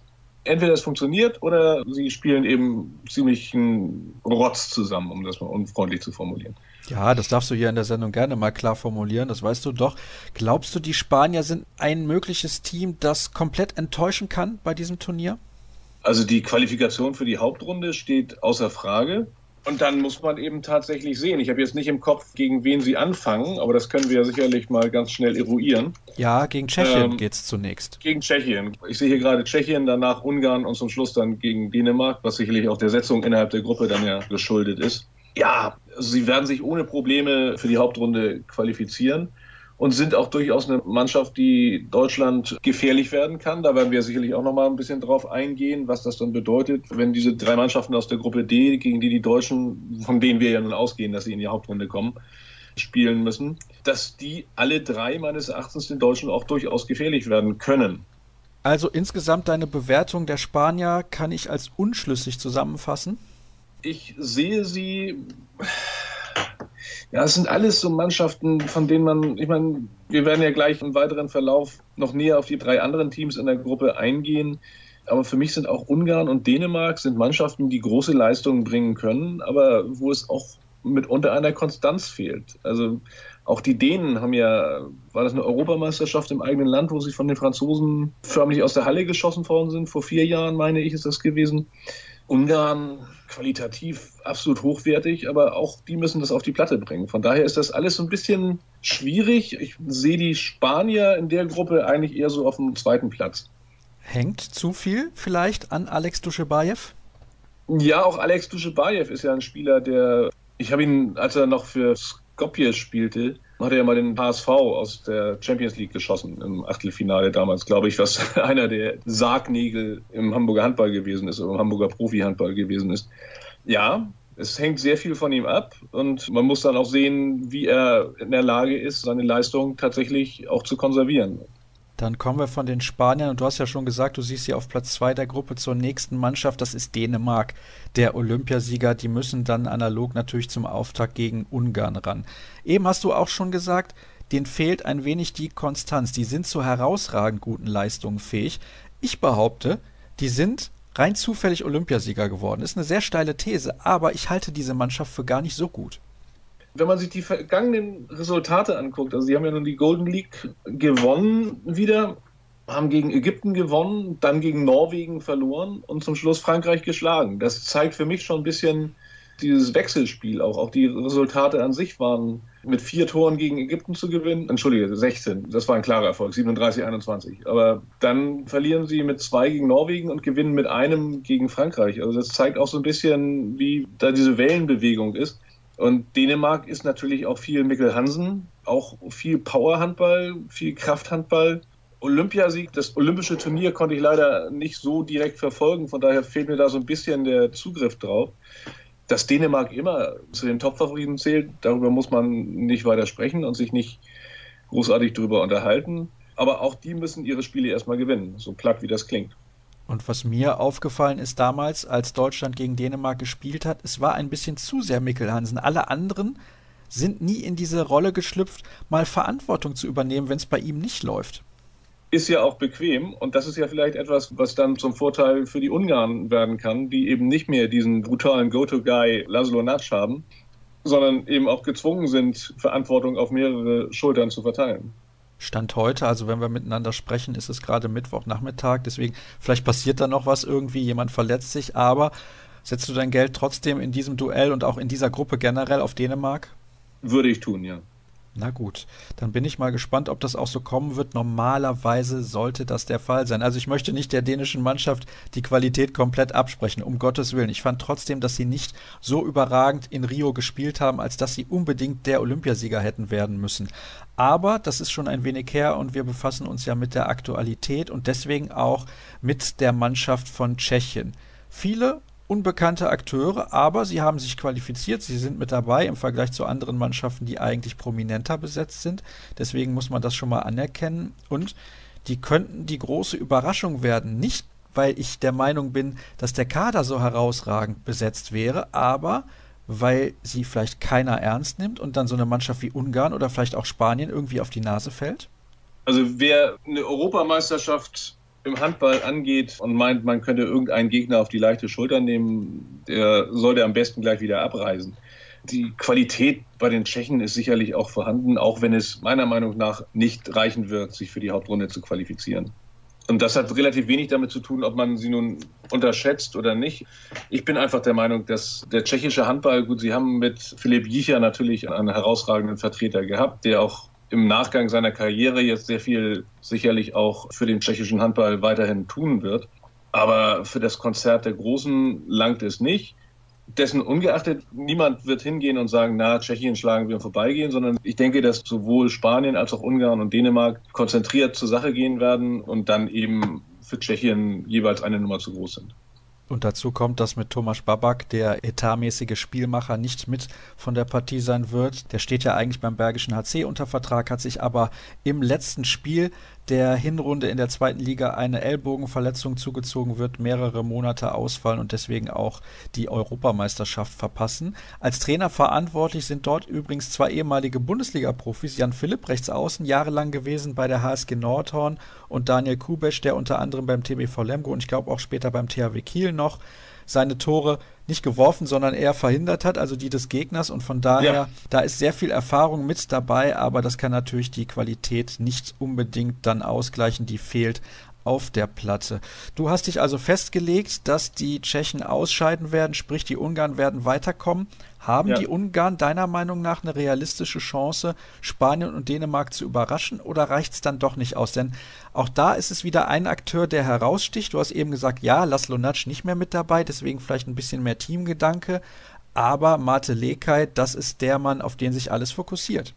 Ja, und der auch in der Champions League jetzt schon herausragende Leistungen gebracht hat, gerade auch gegen deutsche Vereine langt das für die Ungarn? Sie haben mit Ljubomir Vranjes natürlich auch einen neuen Nationaltrainer. Und ich meine, die Ungarn haben in den vergangenen Jahren ja immer viel probiert. Ich glaube, mir kommt es beinahe so vor, als ob sie jedes Jahr das mit einem neuen Trainer versucht hätten.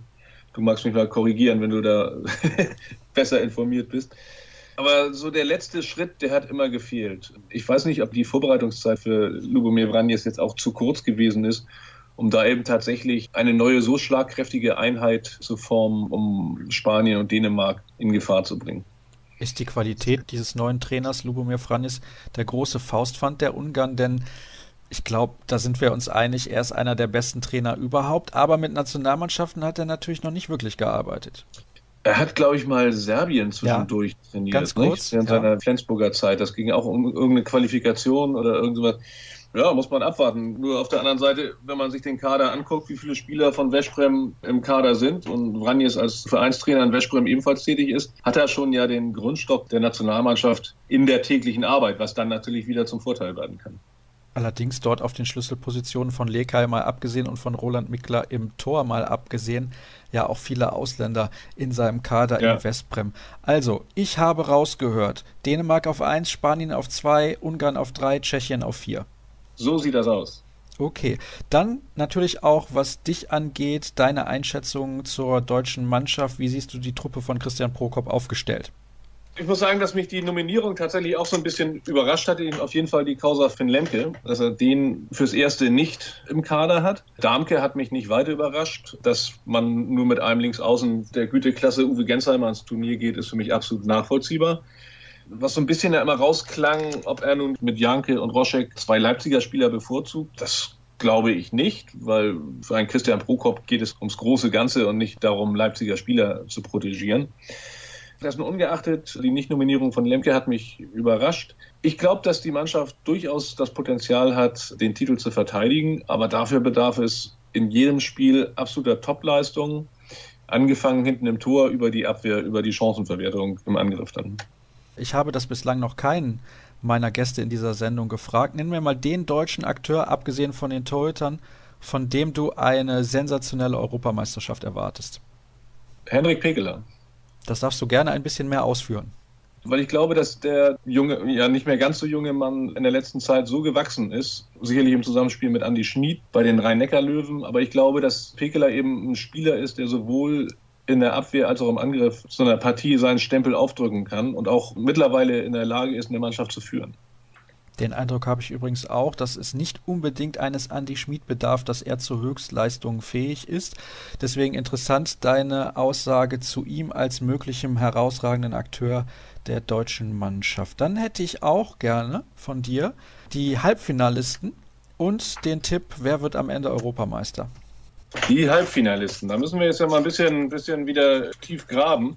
Die Deutschen sollten schon mit der Optimalpunktzahl in die Hauptrunde gehen nicht? dass sie ohne Verlustpunkt auf die Mannschaften der Gruppe D dann treffen können. Weil ich denke schon, dass jede der Mannschaften aus Gruppe D, die weiterkommt, in der Lage sein wird, auch gegen Deutschland zu punkten. Und wenn du dann dir meinetwegen gegen Slowenien oder Mazedonien Ausrutscher geleistet hast, der kann dann im weiteren Turnierverlauf extrem teuer werden. So, aber wenn wir jetzt mal gucken, wer, wer da so in der Verlosung ist, denke ich, dass Kroatien mit dem Heimvorteil sicherlich ins Halbfinale kommen wird. Ich meine, dass Frankreich ins Halbfinale kommt und dann ganz billig Deutschland und Dänemark. Es ist relativ billig in dieser Sendung bislang, das kann ich dir sagen, Stefan. Auch deine Kollegen haben sich sehr in Richtung Dänemark und Deutschland aus der einen Turnierhälfte festgelegt, Kroatien sowieso und dann schwankt es immer ein bisschen zwischen Frankreich und Norwegen. Und wer holt den Titel? wenn die Kroaten in der Lage sind, die Unterstützung des Publikums als tragendes Element und nicht als Belastung zu sehen, glaube ich, dass die den Titel holen werden. Das wäre ja dann auch das erste Mal, denn Weltmeister und Olympiasieger sind sie schon ja. geworden. Stefan, vielen Dank, dass du mir zur Verfügung gestanden hast.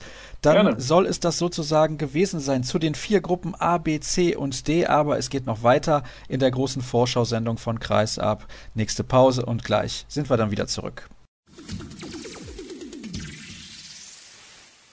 Wir kommen zum letzten Experten in der heutigen Ausgabe. Gleich gibt es ja noch ein paar O-Töne, unter anderem von Heiner Brandt und Patrick Grötzky. Das hatte ich ja bereits zu Beginn der Sendung angekündigt. Aber aktuell mein Gesprächspartner ist Olaf Bruchmann, Chefredakteur der Handballwoche. Moin, Olaf. Hallo, moin, moin, Sascha. Schön, dass ich mal wieder dabei sein darf.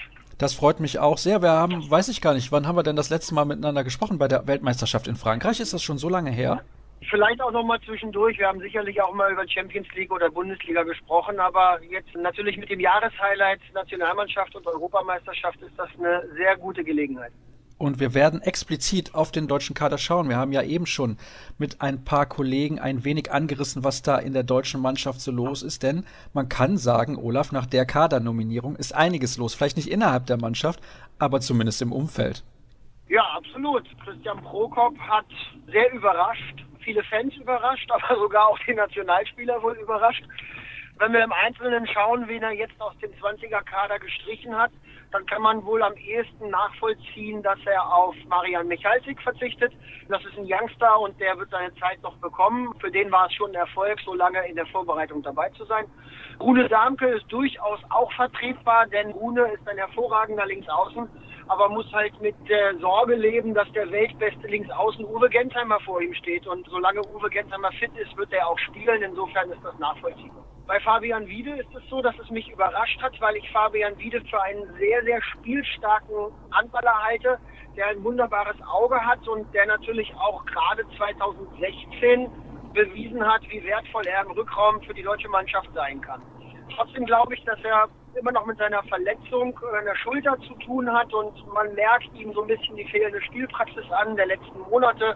Also insofern ist die Entscheidung vielleicht auch noch nachzuvollziehen. Aber jetzt kommen wir zum vierten und das ist ja auch der Anstoß für allen Ärger oder auch viele Kommentare im Internet und den gängigen Foren. Finn Lemke, unser Turm in der Abwehrschlacht, soll nicht mit nach Kroatien kommen. Der Aufschrei ist groß. Und Christian Prokop hat das so verteidigt, dass er sagt, er möchte ein schnelles System spielen, er möchte keinen Spezialistenwechsel haben, er möchte ein schnelleres Umschaltspiel forcieren und will eben dort nicht mehr Finn Lemke, der ja als reiner Defensivspezialist immer ausgewechselt wurde, sobald die deutsche Mannschaft im Angriff war und im Ballbesitz war. Darauf möchte er verzichten. Das ist durchaus nachvollziehbar. Ja, das finde ich auch, denn wenn man mal schaut, Finn Lemke ist auch eigentlich die zweite Welle nie mitgegangen. Das ist er nicht und man muss eben auch sagen, dass daran nicht gerade seine Stärke liegt. Ne? Wir haben auch in Melsungen ab und zu mal gesehen, wenn er mit nach vorne geht, dann ist er jetzt nicht die torgefährlichste Waffe der MT Melsungen. Insofern kann ich schon verstehen, wie Christian Prokop da argumentiert. Man muss dann aber eben sehen, wie er Bastian Roschek, das ist ja der Leipziger, den er vielleicht dafür mitnimmt nach Kroatien, der hat in Leipzig auch sehr, sehr viel Abwehr gespielt und ob er den jetzt als Defensivspezialisten einsetzt oder auch noch als weiteren Kreisläufer, das wird man sehen. Also ich kann mir ehrlich gesagt bei der Qualität der anderen Kreisläufer nicht vorstellen, dass Roschek in der Offensive eingesetzt wird, aber er kann eben diese zweite Welle mitgehen oder teilweise sogar in der ersten Welle noch relativ aktiv mit dabei sein. Und ich glaube, das ist so ein Punkt, da spielt vielleicht auch mit rein, Olaf, ich weiß nicht, ob du das genauso siehst, dass Prokop so wenig wie möglich in den Positionsangriff möchte. Nicht, dass wir nicht die Qualität hätten, was den Kader angeht, um im Positionsangriff erfolgreich Handball zu spielen. Aber er will halt noch mehr Tempo forcieren. Und wenn er den Positionsangriff vermeiden möchte, kann er das am ehesten tun, indem Finn Lemke nicht mitspielt. Hört sich ein bisschen gemein an, aber so ist es vielleicht. Ja, das mag durchaus so sein, na klar. Der Erfolg wird das Ganze regeln und er wird auch dann alle Argumente für oder gegen den Bundestrainer bringen. Wenn wir eine sehr, sehr gute Vorrunde spielen und mit einem dicken Polster vielleicht sogar in die Hauptrunde kommen und damit sogar vielleicht das Tor zum Halbfinale weit aufstoßen, dann wird niemand mehr darüber diskutieren, wie jetzt diese Aufstellung war und die Nominierung war. Geht das allerdings schief, wird unsere Deckung nicht so stabil sein, wie wir es zuletzt gewohnt sein, dann hat sich natürlich Christian Prokop mit dieser Nominierung auch gleich ein bisschen angreifbar gemacht. Also vielleicht ein Eigentor geschossen beim ersten Turnier. Allerdings finde ich, man sollte dieses Turnier erstmal spielen. Da kann man hinterher immer noch sagen, das war vielleicht ein Fehler. Aber er ist sich ja dieser Entscheidung auch bewusst. Und ich glaube, er war sich auch bewusst, was das für ein Echo mit sich bringt. Weil das hätte ich nicht erwartet, dass sich so viele Leute dann dazu äußern. Ja, dann muss man vielleicht auch noch den Umstand berücksichtigen, dass er jetzt mit Maximilian Janke und Bastian Roschek zwei Leipziger nominiert hat, die gerade gegen Island ihre Länderspiele 1 und 2 gemacht haben. Novizen im internationalen Handball, aber auch ehemalige Spieler von Christian Prokop. Und da sind natürlich die Fans, die hoch emotional sind und mit ihren Mannschaften und ihren Lieblingen eben fiebern. Da ist es schon so, dass die natürlich gleich glauben, da wäre eine Lex Leipzig irgendeine Vetternwirtschaft. Und das ist es ganz gewiss nicht, denn Christian Prokop möchte erfolgreich sein und er möchte die beste Mannschaft für Deutschland ins Turnier schicken.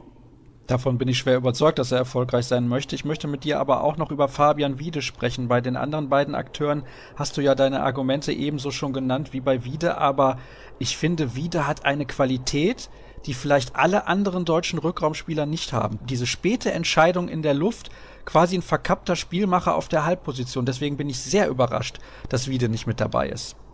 Ja, das hatte ich ja schon gesagt. Ich finde auch, dass Fabian Wiede ein wahnsinnig spielstarker Handballer ist. Er trifft fast immer die richtige Entscheidung und wäre meiner Meinung nach eben auch ein guter Gegenpol zu den sehr durchbruchsstarken Linkshändern Weinhold und Heffner gewesen. Aber auch da wird sich der Bundestrainer etwas beigedacht haben. Dann hoffen wir, dass seine Entscheidungen die richtigen sind. Gehen wir den Kader ansonsten mal nach und nach durch. Im Tor Silvio Heinevetter und Andreas Wolf. Ich glaube, die haben gute Chancen, das beste Torhüter-Duo des Turniers zu werden. Ja, wenn beide ihre optimale Leistung bringen und wenn sie von irgendwelchen egoistischen Eskapaden absehen, und das haben sie ja in letzter Zeit auch, dann ist das ein richtig tolles Team, was wir da haben zwischen den Pfosten. Und ich glaube, Europas Handballer, die zittern immer noch vor der Leistung, die Andreas Wolf in Polen abgeliefert hat. Er hat sich wirklich einen sehr, sehr guten Namen erarbeitet und bringt die Schützen regelmäßig zur Verzweiflung und vielleicht auch ein bisschen zum Schwitzen. Und das ist ganz, ganz wichtig, dieser Respekt, den du gerade angerissen hast, den Andreas Wolf sich erarbeitet hat damals bei der Europameisterschaft. Er hat ja auch eigentlich in dem WM-Achtelfinale damals vor einem Jahr gegen Katar sehr, sehr gut gespielt, aber da hat es halt in der Offensive nicht so funktioniert bei der deutschen Mannschaft. Einziger Linksaußen im deutschen Kader ist Uwe Gensheimer, der ist unangefochten, da müssen wir nicht drüber diskutieren. Deswegen gehen wir direkt weiter auf die halblinke Position. Dort ist neben Julius Kühn und Paul Drucks noch ein weiterer Name zu finden auf der Liste, nämlich Maximilian Janke. Du hast eben auch schon gesagt, er hat sein erstes Länderspiel gemacht, beziehungsweise seine ersten beiden Länderspiele jetzt gegen Island. Und der ist ja überhaupt erst in den Kader gerutscht, weil sich Niklas Pitschkowski verletzt hat, seinen Clubkamerad aus Leipzig. Das kommt vielleicht noch überraschender als alle anderen Nominierungen. Ja, absolut. Wenn wir da der Reihe nach vorgehen, also Julius Kühn hat eine wahnsinnige Entwicklung durchlaufen. In Polen 2016 noch nachnominiert aber seine Entwicklung in Gummersbach in der letzten Saison, aber jetzt vor allem auch in Melsungen, die ist herausragend. Der ist in einer beeindruckenden körperlichen Verfassung und eben für die sogenannten leichten Tore zuständig. Ich glaube, der ist nicht zu verteidigen, wenn der aus dem Schwung kommt und vielleicht von neun oder zehn Metern abzieht. Da kann man sich die Hand brechen, wenn man versucht, diesen Ball abzuwehren. Paul Drucks ist dann wieder der Spieler, der das Eins gegen Eins sucht, also auch irgendwie die Ergänzung und etwas anderes darstellt als Julius Kühn. Und Janke, muss ich gestehen, da weiß ich noch nicht so wirklich, was ich davon halte. Ich war aber sehr beeindruckt, wie er gegen Island in Stuttgart und auch gegen Island in Neu-Ulm aufgelaufen ist. Der war frech, der war respektlos, der hat gezeigt, dass er was will und vor allem, dass er was kann. Also von dem bin ich sehr überrascht. Und wenn er diese Unbekümmertheit auch ins EM-Turnier bringt, dann können wir uns davon wirklich viel versprechen. Wir haben ja zusammen mit ihm Weber und Roschek, also drei Leipziger und drei Akteure, eben genau diese, die zum ersten Mal bei einem Turnier mit dabei sind. Das war in Polen damals, glaube ich, gar nicht so schlecht. Die sind relativ unbekümmert in das Turnier gegangen. Ja, und wenn man den Bundestrainer dazu nimmt, ist es auch noch sein erstes großes Turnier. Also wir haben einige Debütanten jetzt bei der EM in Kroatien. Aber das kann natürlich auch von Vorteil sein, dass man sich eben vielleicht nicht so einen großen Kopf macht. Und wenn es dann in der Hauptrunde gegen Dänemark und Spanien gegen große Namen gehen sollte, vielleicht ist das sogar ein kleiner Vorteil, wenn man ein bisschen unbekümmert ist und nicht so viel nachdenkt. Auf Mitte mit dabei sind offiziell zumindest Steffen Feeth und Philipp Weber, wobei ich glaube, dass Drucks eher auf der Mitte zum Einsatz kommt und Weber eher auf der halblinken Position. Aber egal wie wir es drehen, sehr abschlussstark Rückraummitte bei uns. Absolut, eine sehr torgefährliche Mitte und vielleicht unterstreicht das auch deine Theorie. Wir haben den klassischen Spielmacher nicht mehr, der früher Markus Bauer war, der dann später auch Martin Strobel war. Auch Niklas Pitschkowski ist ja doch eher der Vorbereiter und nicht so torgefährlich, wie es eben Drucks, Feld oder auch Weber sind. Insofern mag deine Theorie richtig sein, dass wir versuchen, mit erster, zweiter, dritter Welle mächtig aufs Tempo zu drücken und einen schnellen Abschluss zu suchen. Vor allem war ich bei den letzten Tests beeindruckt, in welcher Verfassung Philipp Weber ist nach seiner Fußverletzung. Sehr, sehr schnell ausgeheilt und man hat nicht das Gefühl, dass er irgendwelche Schwierigkeiten hat. Das wird sehr, sehr vielversprechend. Der Torschützenkönig der vergangenen Saison aus der Bundesliga, der wird auch auf internationaler Ebene jetzt für Furore sorgen. Da bin ich mir sicher. Dann haben wir im halbrechten Rückraum mit dabei Kai Hefner und Steffen Weinhold. Weinhold ja in Polen noch Kapitän gewesen der Mannschaft, dann hinterher verletzt raus. Hefner kam dazu, hat überragend gespielt. Und ich glaube auch, dass Wiede ein bisschen dieser Qualität zum Opfer gefallen ist, weil das zwei herausragend gute Spieler sind. Sehe ich ganz genauso. Kai Heffner hat in den letzten zwei Jahren auch eine wirklich sehr, sehr steile Entwicklung genommen, spielt in Hannover auch sehr konstant und ist einer der torgefährlichsten Linkshänder in Europa. Weinhold ist ein Mentalitätsmonster und ein Kämpfer, sowohl vorne wie hinten, wirklich sehr, sehr wichtig für die Mannschaft. In letzter Zeit war er ein bisschen verletzungsanfällig, hat ja auch in Kiel einige Spiele verpasst. Ich hoffe, dass er genug Energie hat, um ein langes Turnier durchzustehen. Dann auf der Rechtsaußenposition mit dabei Patrick Grötzky und Tobias Reichmann. Ich glaube, das stand eigentlich nie zur Debatte, weil ja, vielleicht dann nur mit einem von beiden ins Turnier zu gehen, wäre dem Bundestrainer zu riskant gewesen. Die sind ja auch beide eigentlich auf dem gleichen Leistungslevel, wobei ich finde, dass tatsächlich Grötzky in den letzten anderthalb Jahren noch mal einen Tacken besser geworden ist. Grötzky ist deutlich besser geworden, vor allem sicherer im Abschluss. Das, was ihm manchmal vorgeworfen wurde, dass er dann doch irgendwie einen schönen Wurf macht, einen Heber, einen Dreher, der vielleicht in der Situation unangebracht war. Daran hat er gearbeitet. Und die zwei deutschen Meisterschaften, wo er die Nummer eins auf rechts außen war bei den Rhein-Neckar-Löwen, die haben ihm auch das nötige Selbstvertrauen gegeben. Ich finde, im Moment ist Grötzky sogar unsere Nummer eins auf rechts außen.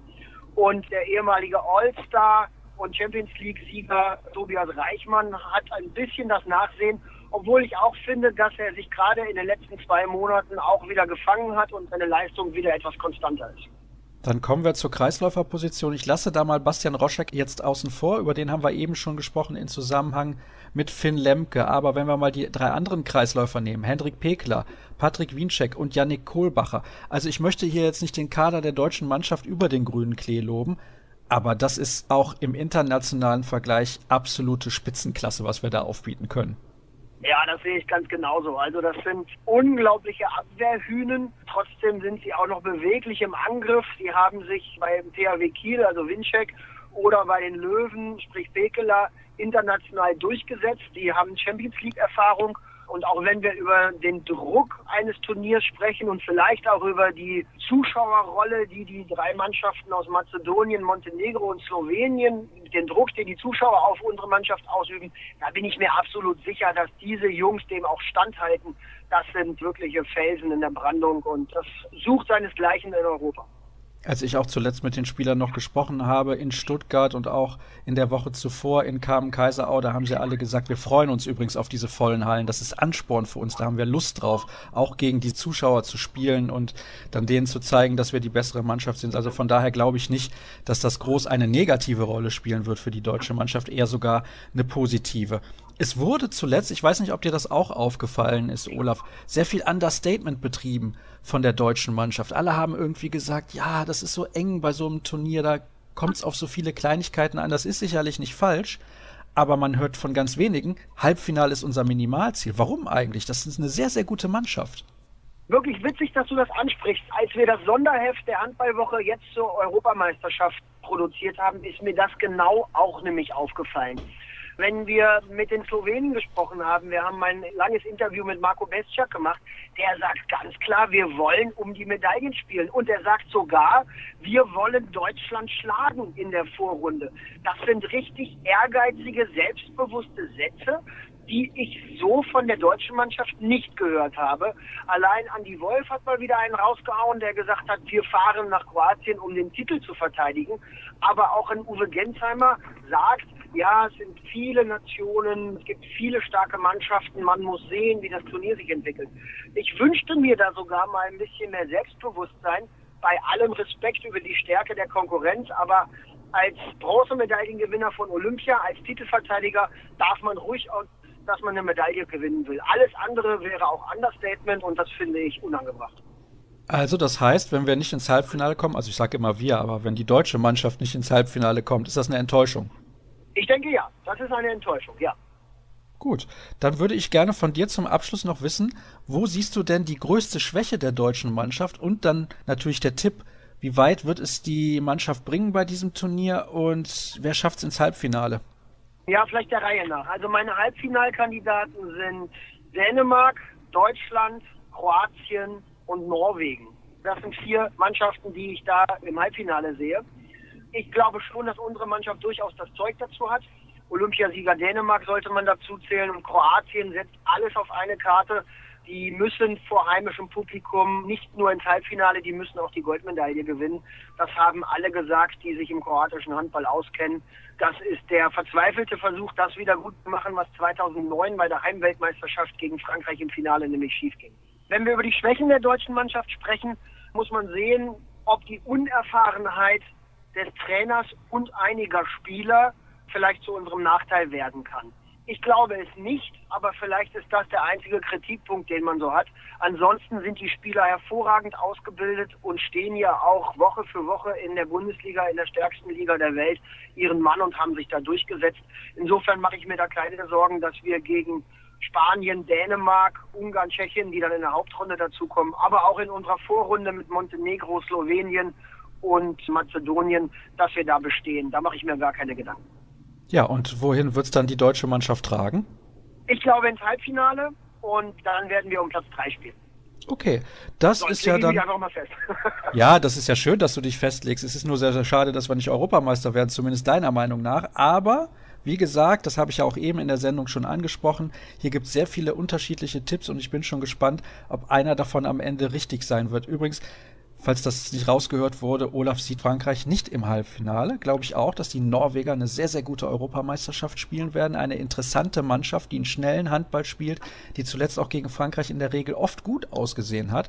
Wenn auch vielleicht nicht in Frankreich selbst bei der Weltmeisterschaft im letzten Jahr, aber generell auf jeden Fall eine sehr, sehr interessante Truppe, die Mannschaft von Christian Berge. Ja, dann soll es das gewesen sein, zumindest was die Experten angeht in dieser Sendung. Wir haben einiges Interessantes gehört. Ich glaube, ihr seid zum aktuellen Zeitpunkt bestens informiert. Es gibt jetzt noch ein paar O-Töne, die ich gesammelt habe in den letzten Tagen von Heiner Brandt, von Daniel Stephan, von Patrick Götzky und von Philipp Weber. Alle weiteren Informationen, das wisst ihr ja mittlerweile, bekommt ihr bei facebook.com slash kreisab, bei Twitter at kreisab.de und auch bei Instagram sind wir unterwegs zu finden, unter anderem unter dem Hashtag kreisab. Danke dir, Olaf, und jetzt gibt's die nächste Pause in der Vorschau auf die EM in Kroatien. Bei mir ist Heiner Brandt, der ehemalige Bundestrainer. Es könnte natürlich kaum einen besseren Gesprächspartner geben, jetzt kurz vor der Europameisterschaft in Kroatien. Zunächst mal, wie haben Sie eigentlich die letzten handballfreien Tage so verbracht? Ich war über Weihnachten, über Silvester war ich zu Hause mit meiner Familie, mit Freunden, ganz normal in Ruhe, so wie ich es früher nie konnte. Und jetzt, in den nächsten Tagen, steht dann auch für Sie persönlich die Reise nach Kroatien an? Nee, nee, also ich äh, fahre nicht nach Kroatien. Äh, ich habe zum einen in meinem Leben genug Handball gesehen und ich bin ja noch bei Sky tätig. Da sehe ich auch so viele Spiele in einer Saison, dass ich den Januar nutze, um mich so ein bisschen davon abzusetzen, mal ein paar Tage wegfahren und die Zeit zu genießen. Aber bei den deutschen Spielen nehme ich an, werden Sie schon vor dem Fernseher sitzen. Das weiß ich noch nicht. Also wenn sie ins Endspiel kommen oder Halbfinale, dann sicherlich werde ich mir das anschauen. Aber vorher werde ich meinen Terminplan nicht nach dem Handball ausrichten. Was glauben Sie denn? Jetzt haben Sie gerade gesagt, wenn die Mannschaft ins Halbfinale oder Finale kommt, sitzen Sie dann wieder vor dem Fernseher. Ich habe den Eindruck, die Mannschaft hat, wenn sie auf dem Boden bleibt und sehr seriös an diese Sache rangeht, extrem gute Chancen. Die Mannschaft hat gute Chancen und sie wird auch in absehbarer Zeit immer vorne dabei sein können. Der Bundestrainer hat eine Auswahlmöglichkeit, wie sie wahrscheinlich in den letzten 40 Jahren noch nie da gewesen ist, an guten Spielern auf den wichtigen Positionen vor allen Dingen. Und Insofern sind die Voraussetzungen sicherlich sehr gut. Alles ist möglich, aber es ist natürlich kein Selbstläufer. Wir haben es bei der letzten Weltmeisterschaft gesehen. Wir haben es bei anderen Spielen gesehen, dass viele Nationen mittlerweile auch schon wieder mit jungen Leuten kommen, wie die Norweger oder auch die Franzosen und die alle zu beachten sind. Nicht zuletzt Spanier und auch die Kroaten natürlich im eigenen Land. Da ist vieles möglich, aber die Mannschaft hat die Möglichkeit, ganz nach vorne zu kommen und muss das auch als Ziel haben. Wo liegt denn Ihrer Meinung nach die größte Herausforderung? Sprich, wo muss Deutschland auf den Punkt genau 100 Prozent Leistung bringen, um halt weit zu kommen? Normalerweise ist es ja immer die Abwehr, über die man spricht, aber vielleicht sind es diesmal viele neue Rädchen, die auch ineinander greifen müssen? Ja, wenn man sich zurückerinnert an das letzte Turnier bei der Weltmeisterschaft in Frankreich, so war die Abwehr da auch in vielen Spielen sensationell, aber mindestens immer sehr gut. Die Defizite bestanden dort eindeutig im Angriffsspiel, dass das Angriffsspiel zu einfach angelegt war. Deswegen auch im, vor allen Dingen im Spiel gegen Katar die Abwehr der Kataris dann eben viele Bälle klauen konnte. Da muss die Mannschaft zulegen. Aber wenn ich mir die Besetzung anschaue mit den Spielern, die dort spielen im Rückraum, die sind kreativ, die sind wurfstark und haben auch mittlerweile genügend Erfahrung. Da müssten sie eigentlich diese Defizite abbauen können. Dann habe ich abschließend noch eine Frage zu einem Spieler ganz explizit, nämlich zu Paul Drucks. Paul Drucks hat bei den letzten Turnieren teilweise ja schon guten Handball gespielt. Ich erwarte aber von ihm auch generell noch mal eine Stufe mehr. Habe ich zu hohe Erwartungen, weil er noch so jung ist, oder kann er das schon bringen? Ja, Paul ist ja mittlerweile auch jetzt 22 und man darf nicht immer jetzt mehr vom Alter sprechen. Er hat schon einige Turniere gespielt, bei den Turnieren auch sicherlich eine wichtige Rolle gespielt, aber er hat noch viel Platz nach oben, das muss man ganz klar sagen. Man muss natürlich berücksichtigen, dass er auch einige Male verletzt war und länger aussetzen musste. Er hat, so ist mein Eindruck, ohne dass ich das jetzt genauer weiß, hat natürlich sehr viel im Kraftbereich gearbeitet und nach außen wirkt es häufig so, dass er nicht mehr ganz diese Eleganz, diese Schnelligkeit und Dynamik hatte, die ihn vorher ausgezeichnet hat. Er hat natürlich immer noch eine sehr große Zweikampfstärke, wenn ich Bundesligaspiele sehe, aber da könnte er sicherlich noch wieder ein bisschen zulegen. Aber nichtsdestoweniger ist Paul ein super Talent gewesen und mittlerweile auch ein sehr, sehr guter Spieler. Dann danke ich Ihnen für Ihre Einschätzung und wünsche eine schöne handballfreie ja. Zeit. Für mich ist der deutsche Kader der beste der letzten zehn Jahre. Das ist natürlich jetzt eine starke These von mir. Was hältst du davon? Ich glaube, es kommt jetzt nicht darauf an, ob wir den besten Kader haben oder nicht, sondern wir sind sicherlich Titelverteidiger. Da ist man automatisch Favorit. Es gibt auch andere Mannschaften natürlich. Wir spielen vorne dabei, aber die Weltspitze ist einfach größer geworden. Es gilt halt, das beste Team zu finden. Nicht den besten Kader, sondern den besten Team. Und da haben wir wirklich eine Ausgeglichenheit, eine gute Qualität in der Breite, was wir früher nicht so hatten. Da hatten wir eigentlich in der Spitze, waren wir sehr gut vertreten, aber was danach kam, bisschen weniger. Und ich glaube, das zeichnet die deutsche Mannschaft eben aus, dass sie einen breiten, qualitativ guten Kader haben.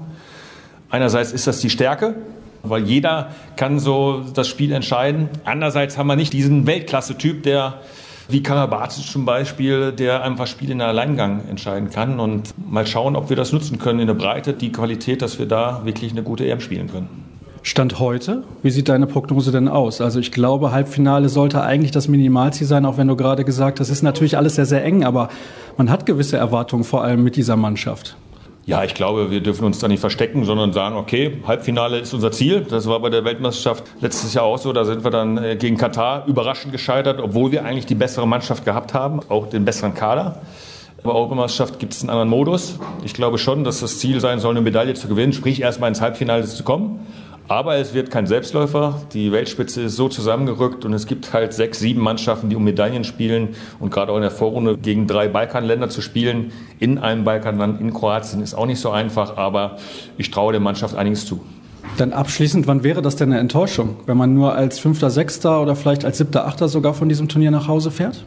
Also vom Ergebnis her wäre es sicherlich eine Enttäuschung, glaube ich schon, dass, wenn wir das Halbfinale nicht erreichen. Aber ich glaube, man muss auch sehen, wie man sich verkauft, wie man spielt. Ich meine, bei der WM hatten wir es ja, haben wir gute Spiele gebracht, aber im entscheidenden Moment war man nicht da und dann ist man raus. Das kann uns natürlich auch bei der Europameisterschaft passieren und wir müssen da ergebnisorientiert rangehen und nicht nur ja, wir spielen jetzt mal tolle Spiele und dann, wenn es darauf ankommt, im K.O.-System dann auf einmal so, beziehungsweise es gibt ja diese Hauptrundensystem, da sind dann eben auch sehr, sehr wichtige Spiele dabei. Ich glaube, ja, ich wäre schon enttäuscht, wenn wir das Halbfinale nicht erreichen. Patrick Götzki ist bei mir, der Rechtsaußen der deutschen Nationalmannschaft. Erstmal herzlichen Dank, dass du dir noch Zeit genommen hast nach diesem Interview-Marathon hier beim Medientag des DHB. Die Europameisterschaft lässt jetzt nicht mehr lange auf sich warten. Ich muss natürlich bohren, weil vor zwei Jahren bist du leider nicht mit dabei gewesen. Du wirst dich noch erinnern, dass wir gerade im Vorfeld der Europameisterschaft damals häufiger miteinander gesprochen haben. Ist die Motivation daher eine andere irgendwie bei diesem Turnier jetzt, dass man ja vielleicht dann auch endlich einen Titel gewinnen möchte mit der Nationalmannschaft? Ja, nicht explizit bei diesem Turnier. Ich glaube, die Motivation ist immer riesig, ganz viel zu erreichen und auch einen Titel zu gewinnen. Das war es auch schon bei der WM beispielsweise im vergangenen Jahr. Aber klar war ich in diesem Moment eben nicht dabei, als die Mannschaft sehr, sehr erfolgreich war, leider. Aber das ist auch nichts, wo man irgendwie mit Groll zurückschauen muss, weil so ist es nun mal einfach passiert und ich finde, das bringt auch nichts zurückzuschauen. Aber klar habe ich eine riesen, riesen Motivation, äh, jetzt oder auch in den kommenden Jahren was mit einer Mannschaft zu erreichen. Dann schauen wir voraus auf diese Europameisterschaft. Ihr habt eine Gruppe, die sehr balkanlastig ist, mit Slowenien, mit Mazedonien und Montenegro. Ich glaube, die Slowenen sind ganz klar die stärkste Mannschaft von diesen dreien. Wie schätzt du denn die beiden anderen Gegner ein? Denn die sind für deutsche Fans, würde ich mal behaupten, eher unbekannt. Wie bekannt sind diese Mannschaften denn für dich, insbesondere Montenegro? Bei Mazedonien kennt man ja noch den einen oder anderen Akteur. Ja, ich kenne natürlich einige Spieler von Montenegro, aber ich habe gerade schon überlegt, ich glaube 2013 habe ich das letzte Spiel gegen Montenegro bestritten. Das könnte vielleicht sogar auch das letzte Spiel von Deutschland seither gegen Montenegro gewesen sein. Man kennt Chavor, der bei Wetzlar zum Beispiel spielt. Simic im Tor, natürlich ein Borosan von Skopje. Das sind alles gute Spieler. Aber viel mehr kann ich auch bisher noch nicht sagen, um ganz ehrlich zu sein. Aber bin mir ganz sicher und ich weiß, dass Christian da schon einige Stunden mit der Mannschaft von Montenegro zu Hause verbracht hat. Und das werden wir dann in den kommenden Tagen und Wochen auch uns schon wahrscheinlich zur Gemüte führen dürfen. Wir haben eben über Motivation gesprochen. Man hat natürlich auch Vorfreude auf so ein Turnier, das ist ja ganz klar.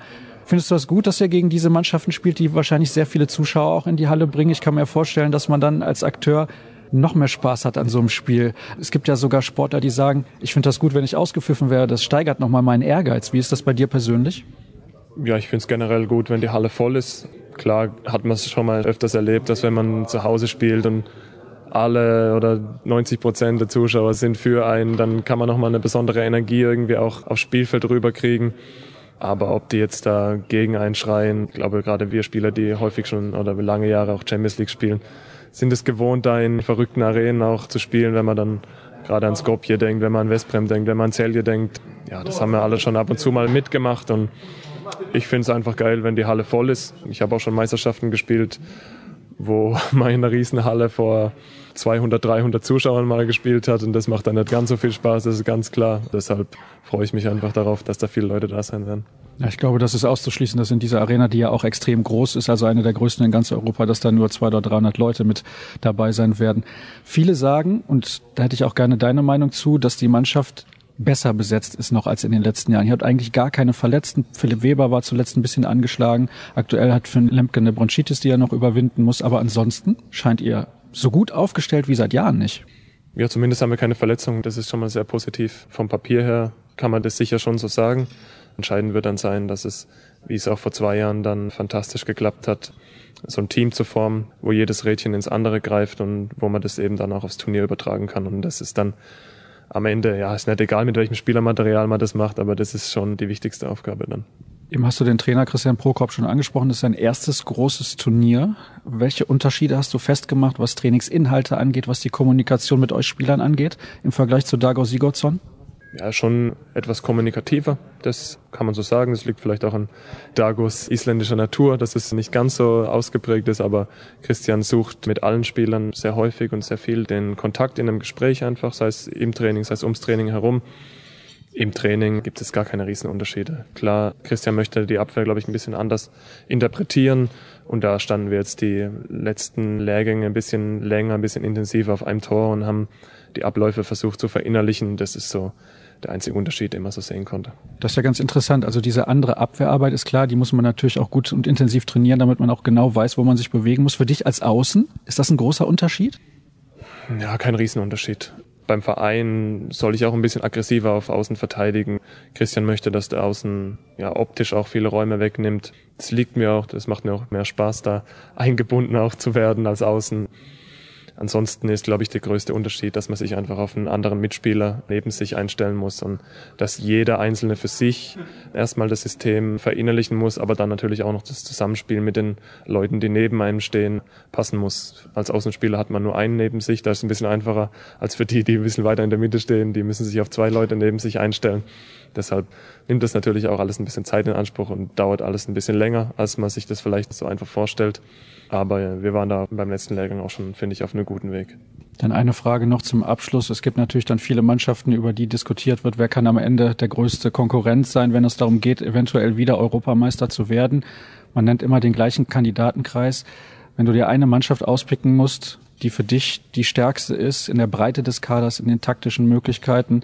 Ich würde jetzt tippen, die Tendenz könnte Richtung Dänemark gehen, weil du den Trainer da ja auch relativ gut kennst. Ja, ich kenne den Trainer gut.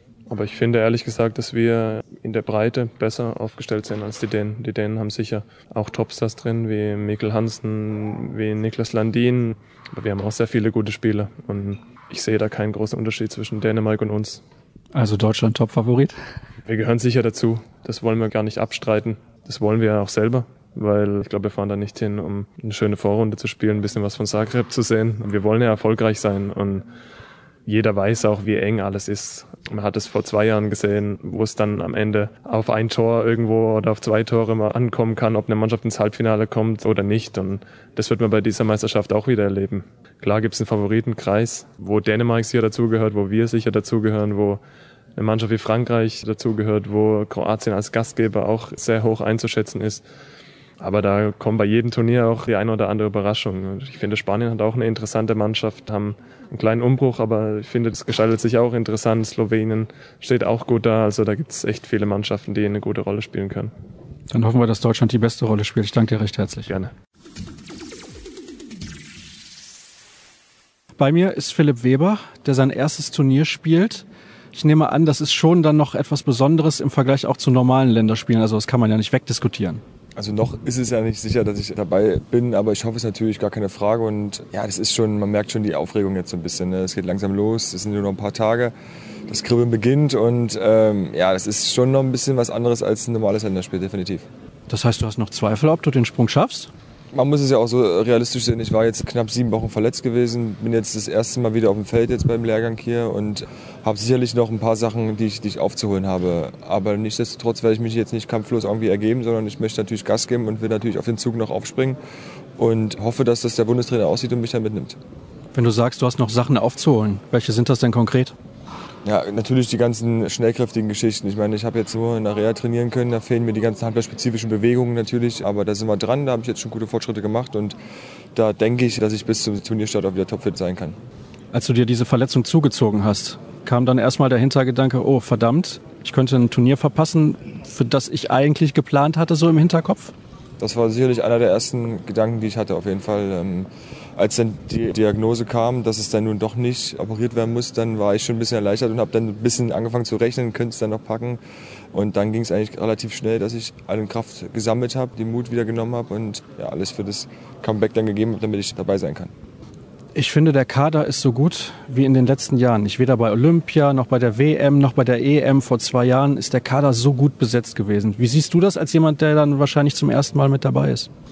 Also ich denke auch, dass wir einen sehr, sehr guten und breiten Kader vor allem haben. Ich denke, wir haben sehr, sehr gute Individualisten auch dabei. Wir haben zwei Wahnsinns-Torhüter, wir haben eine saustarke Abwehr. Ich glaube schon, dass das nochmal einen Schritt nach vorne gegangen ist im Vergleich zu den letzten Jahren. Und Leute wie Andi oder Patrick Winczek, die schon dabei waren, haben ja auch selber gesagt, dass es dieses Jahr vielleicht doch noch eine stärkere Mannschaft ist als in den Jahren zuvor. Und ja, das gibt uns natürlich Mut. Und da wollen wir natürlich dann auch möglichst weit vorne mitspielen. Jetzt spielst du in deinem Verein eine ganz, ganz wichtige Rolle, vielleicht die Hauptrolle. In Wetzlar vorher hast du das auch getan. Du bist Torschützenkönig der Bundesliga geworden. Wie leicht oder vielleicht sogar schwer fällt es dir, dich in der Nationalmannschaft eher unterordnen zu müssen, weil du ja noch relativ neu mit dabei bist? Also es fällt mir überhaupt nicht schwer. Also ich denke, ein gewisses Understatement und ein bisschen Demut in der, in der Sache ist es immer gut. Und, aber wenn dann die Leistung stimmt, ich glaube, dann ist man auch ganz schnell ein wichtiger Teil der Mannschaft. Und das möchte ich natürlich möglichst versuchen, der Mannschaft mit meinen Stärken zu helfen. Und der Rest kommt von der ganz alleine. Jetzt kennst du den Bundestrainer Christian Prokop ja relativ gut aus deiner Zeit früher in Leipzig, als du das erste Mal dort gespielt hast. Kannst du davon profitieren, weil er genau weiß, was du auch kannst? Oder schaut er bei dir vielleicht sogar ein bisschen genauer hin? Ich glaube, das ist von beiden ein bisschen was dabei. Natürlich kenne ich Christian nicht nur von der Leipziger Zeit, sondern wir haben in Magdeburg schon zwei Jahre zusammengearbeitet. Sehr, sehr gut und wenn nicht sogar in- und auswendig. Ähm, ich weiß genau, was er sich vorstellt, wie er sich das Angriffsspiel vorstellt, wie seine Philosophie ist und sein System ist. Da kann ich sicherlich sehr, sehr profitieren. Im Gegensatz weiß er natürlich auch, was ich kann und schaut bestimmt, wie du sagst, auch ja, ein bisschen genauer hin, weil er genau weiß, wo meine Stärken sind. Und wenn ich die nicht abrufe, dann ist es halt nicht das, was ich zeigen soll. Von daher ist das auf jeden Fall jetzt kein Nachteil, dass ich ihn gut kenne oder er mich gut kennt. Ich könnte mir vorstellen, dass du offensiv auf dem Weg zur absoluten Weltklasse bist. Aber um ein Weltklasse-Spieler zu werden, muss man ja auch ein bisschen Abwehr spielen. Ist das etwas, was du dir als Ziel gesetzt hast? Weil irgendwann gibt es ja dann dieses Image, ah, der kann nur Offensive, aber eigentlich stimmt das gar nicht. Also ich kann mir nicht erinnern, dass Andy Schmid dieses Image hat. Der spielt auch nur Angriff und ist Weltklasse. Und es gibt viele Spieler, die sind Weltklasse und spielen vorrangig im Angriff. Von daher will ich mich da gar nicht auf diesen Satz da irgendwie, man muss Abwehr spielen, beschränken. Ich gebe in allen Belangen mein Bestes. Im Angriff klappt es deutlich besser als in der Abwehr. Von daher konzentriere ich mich da mehr auf die Stärken im Angriff. Und wenn ich da mit der Mannschaft helfen kann, ist alles gut. Na, das hoffen wir doch. Ich danke dir recht herzlich. Gerne.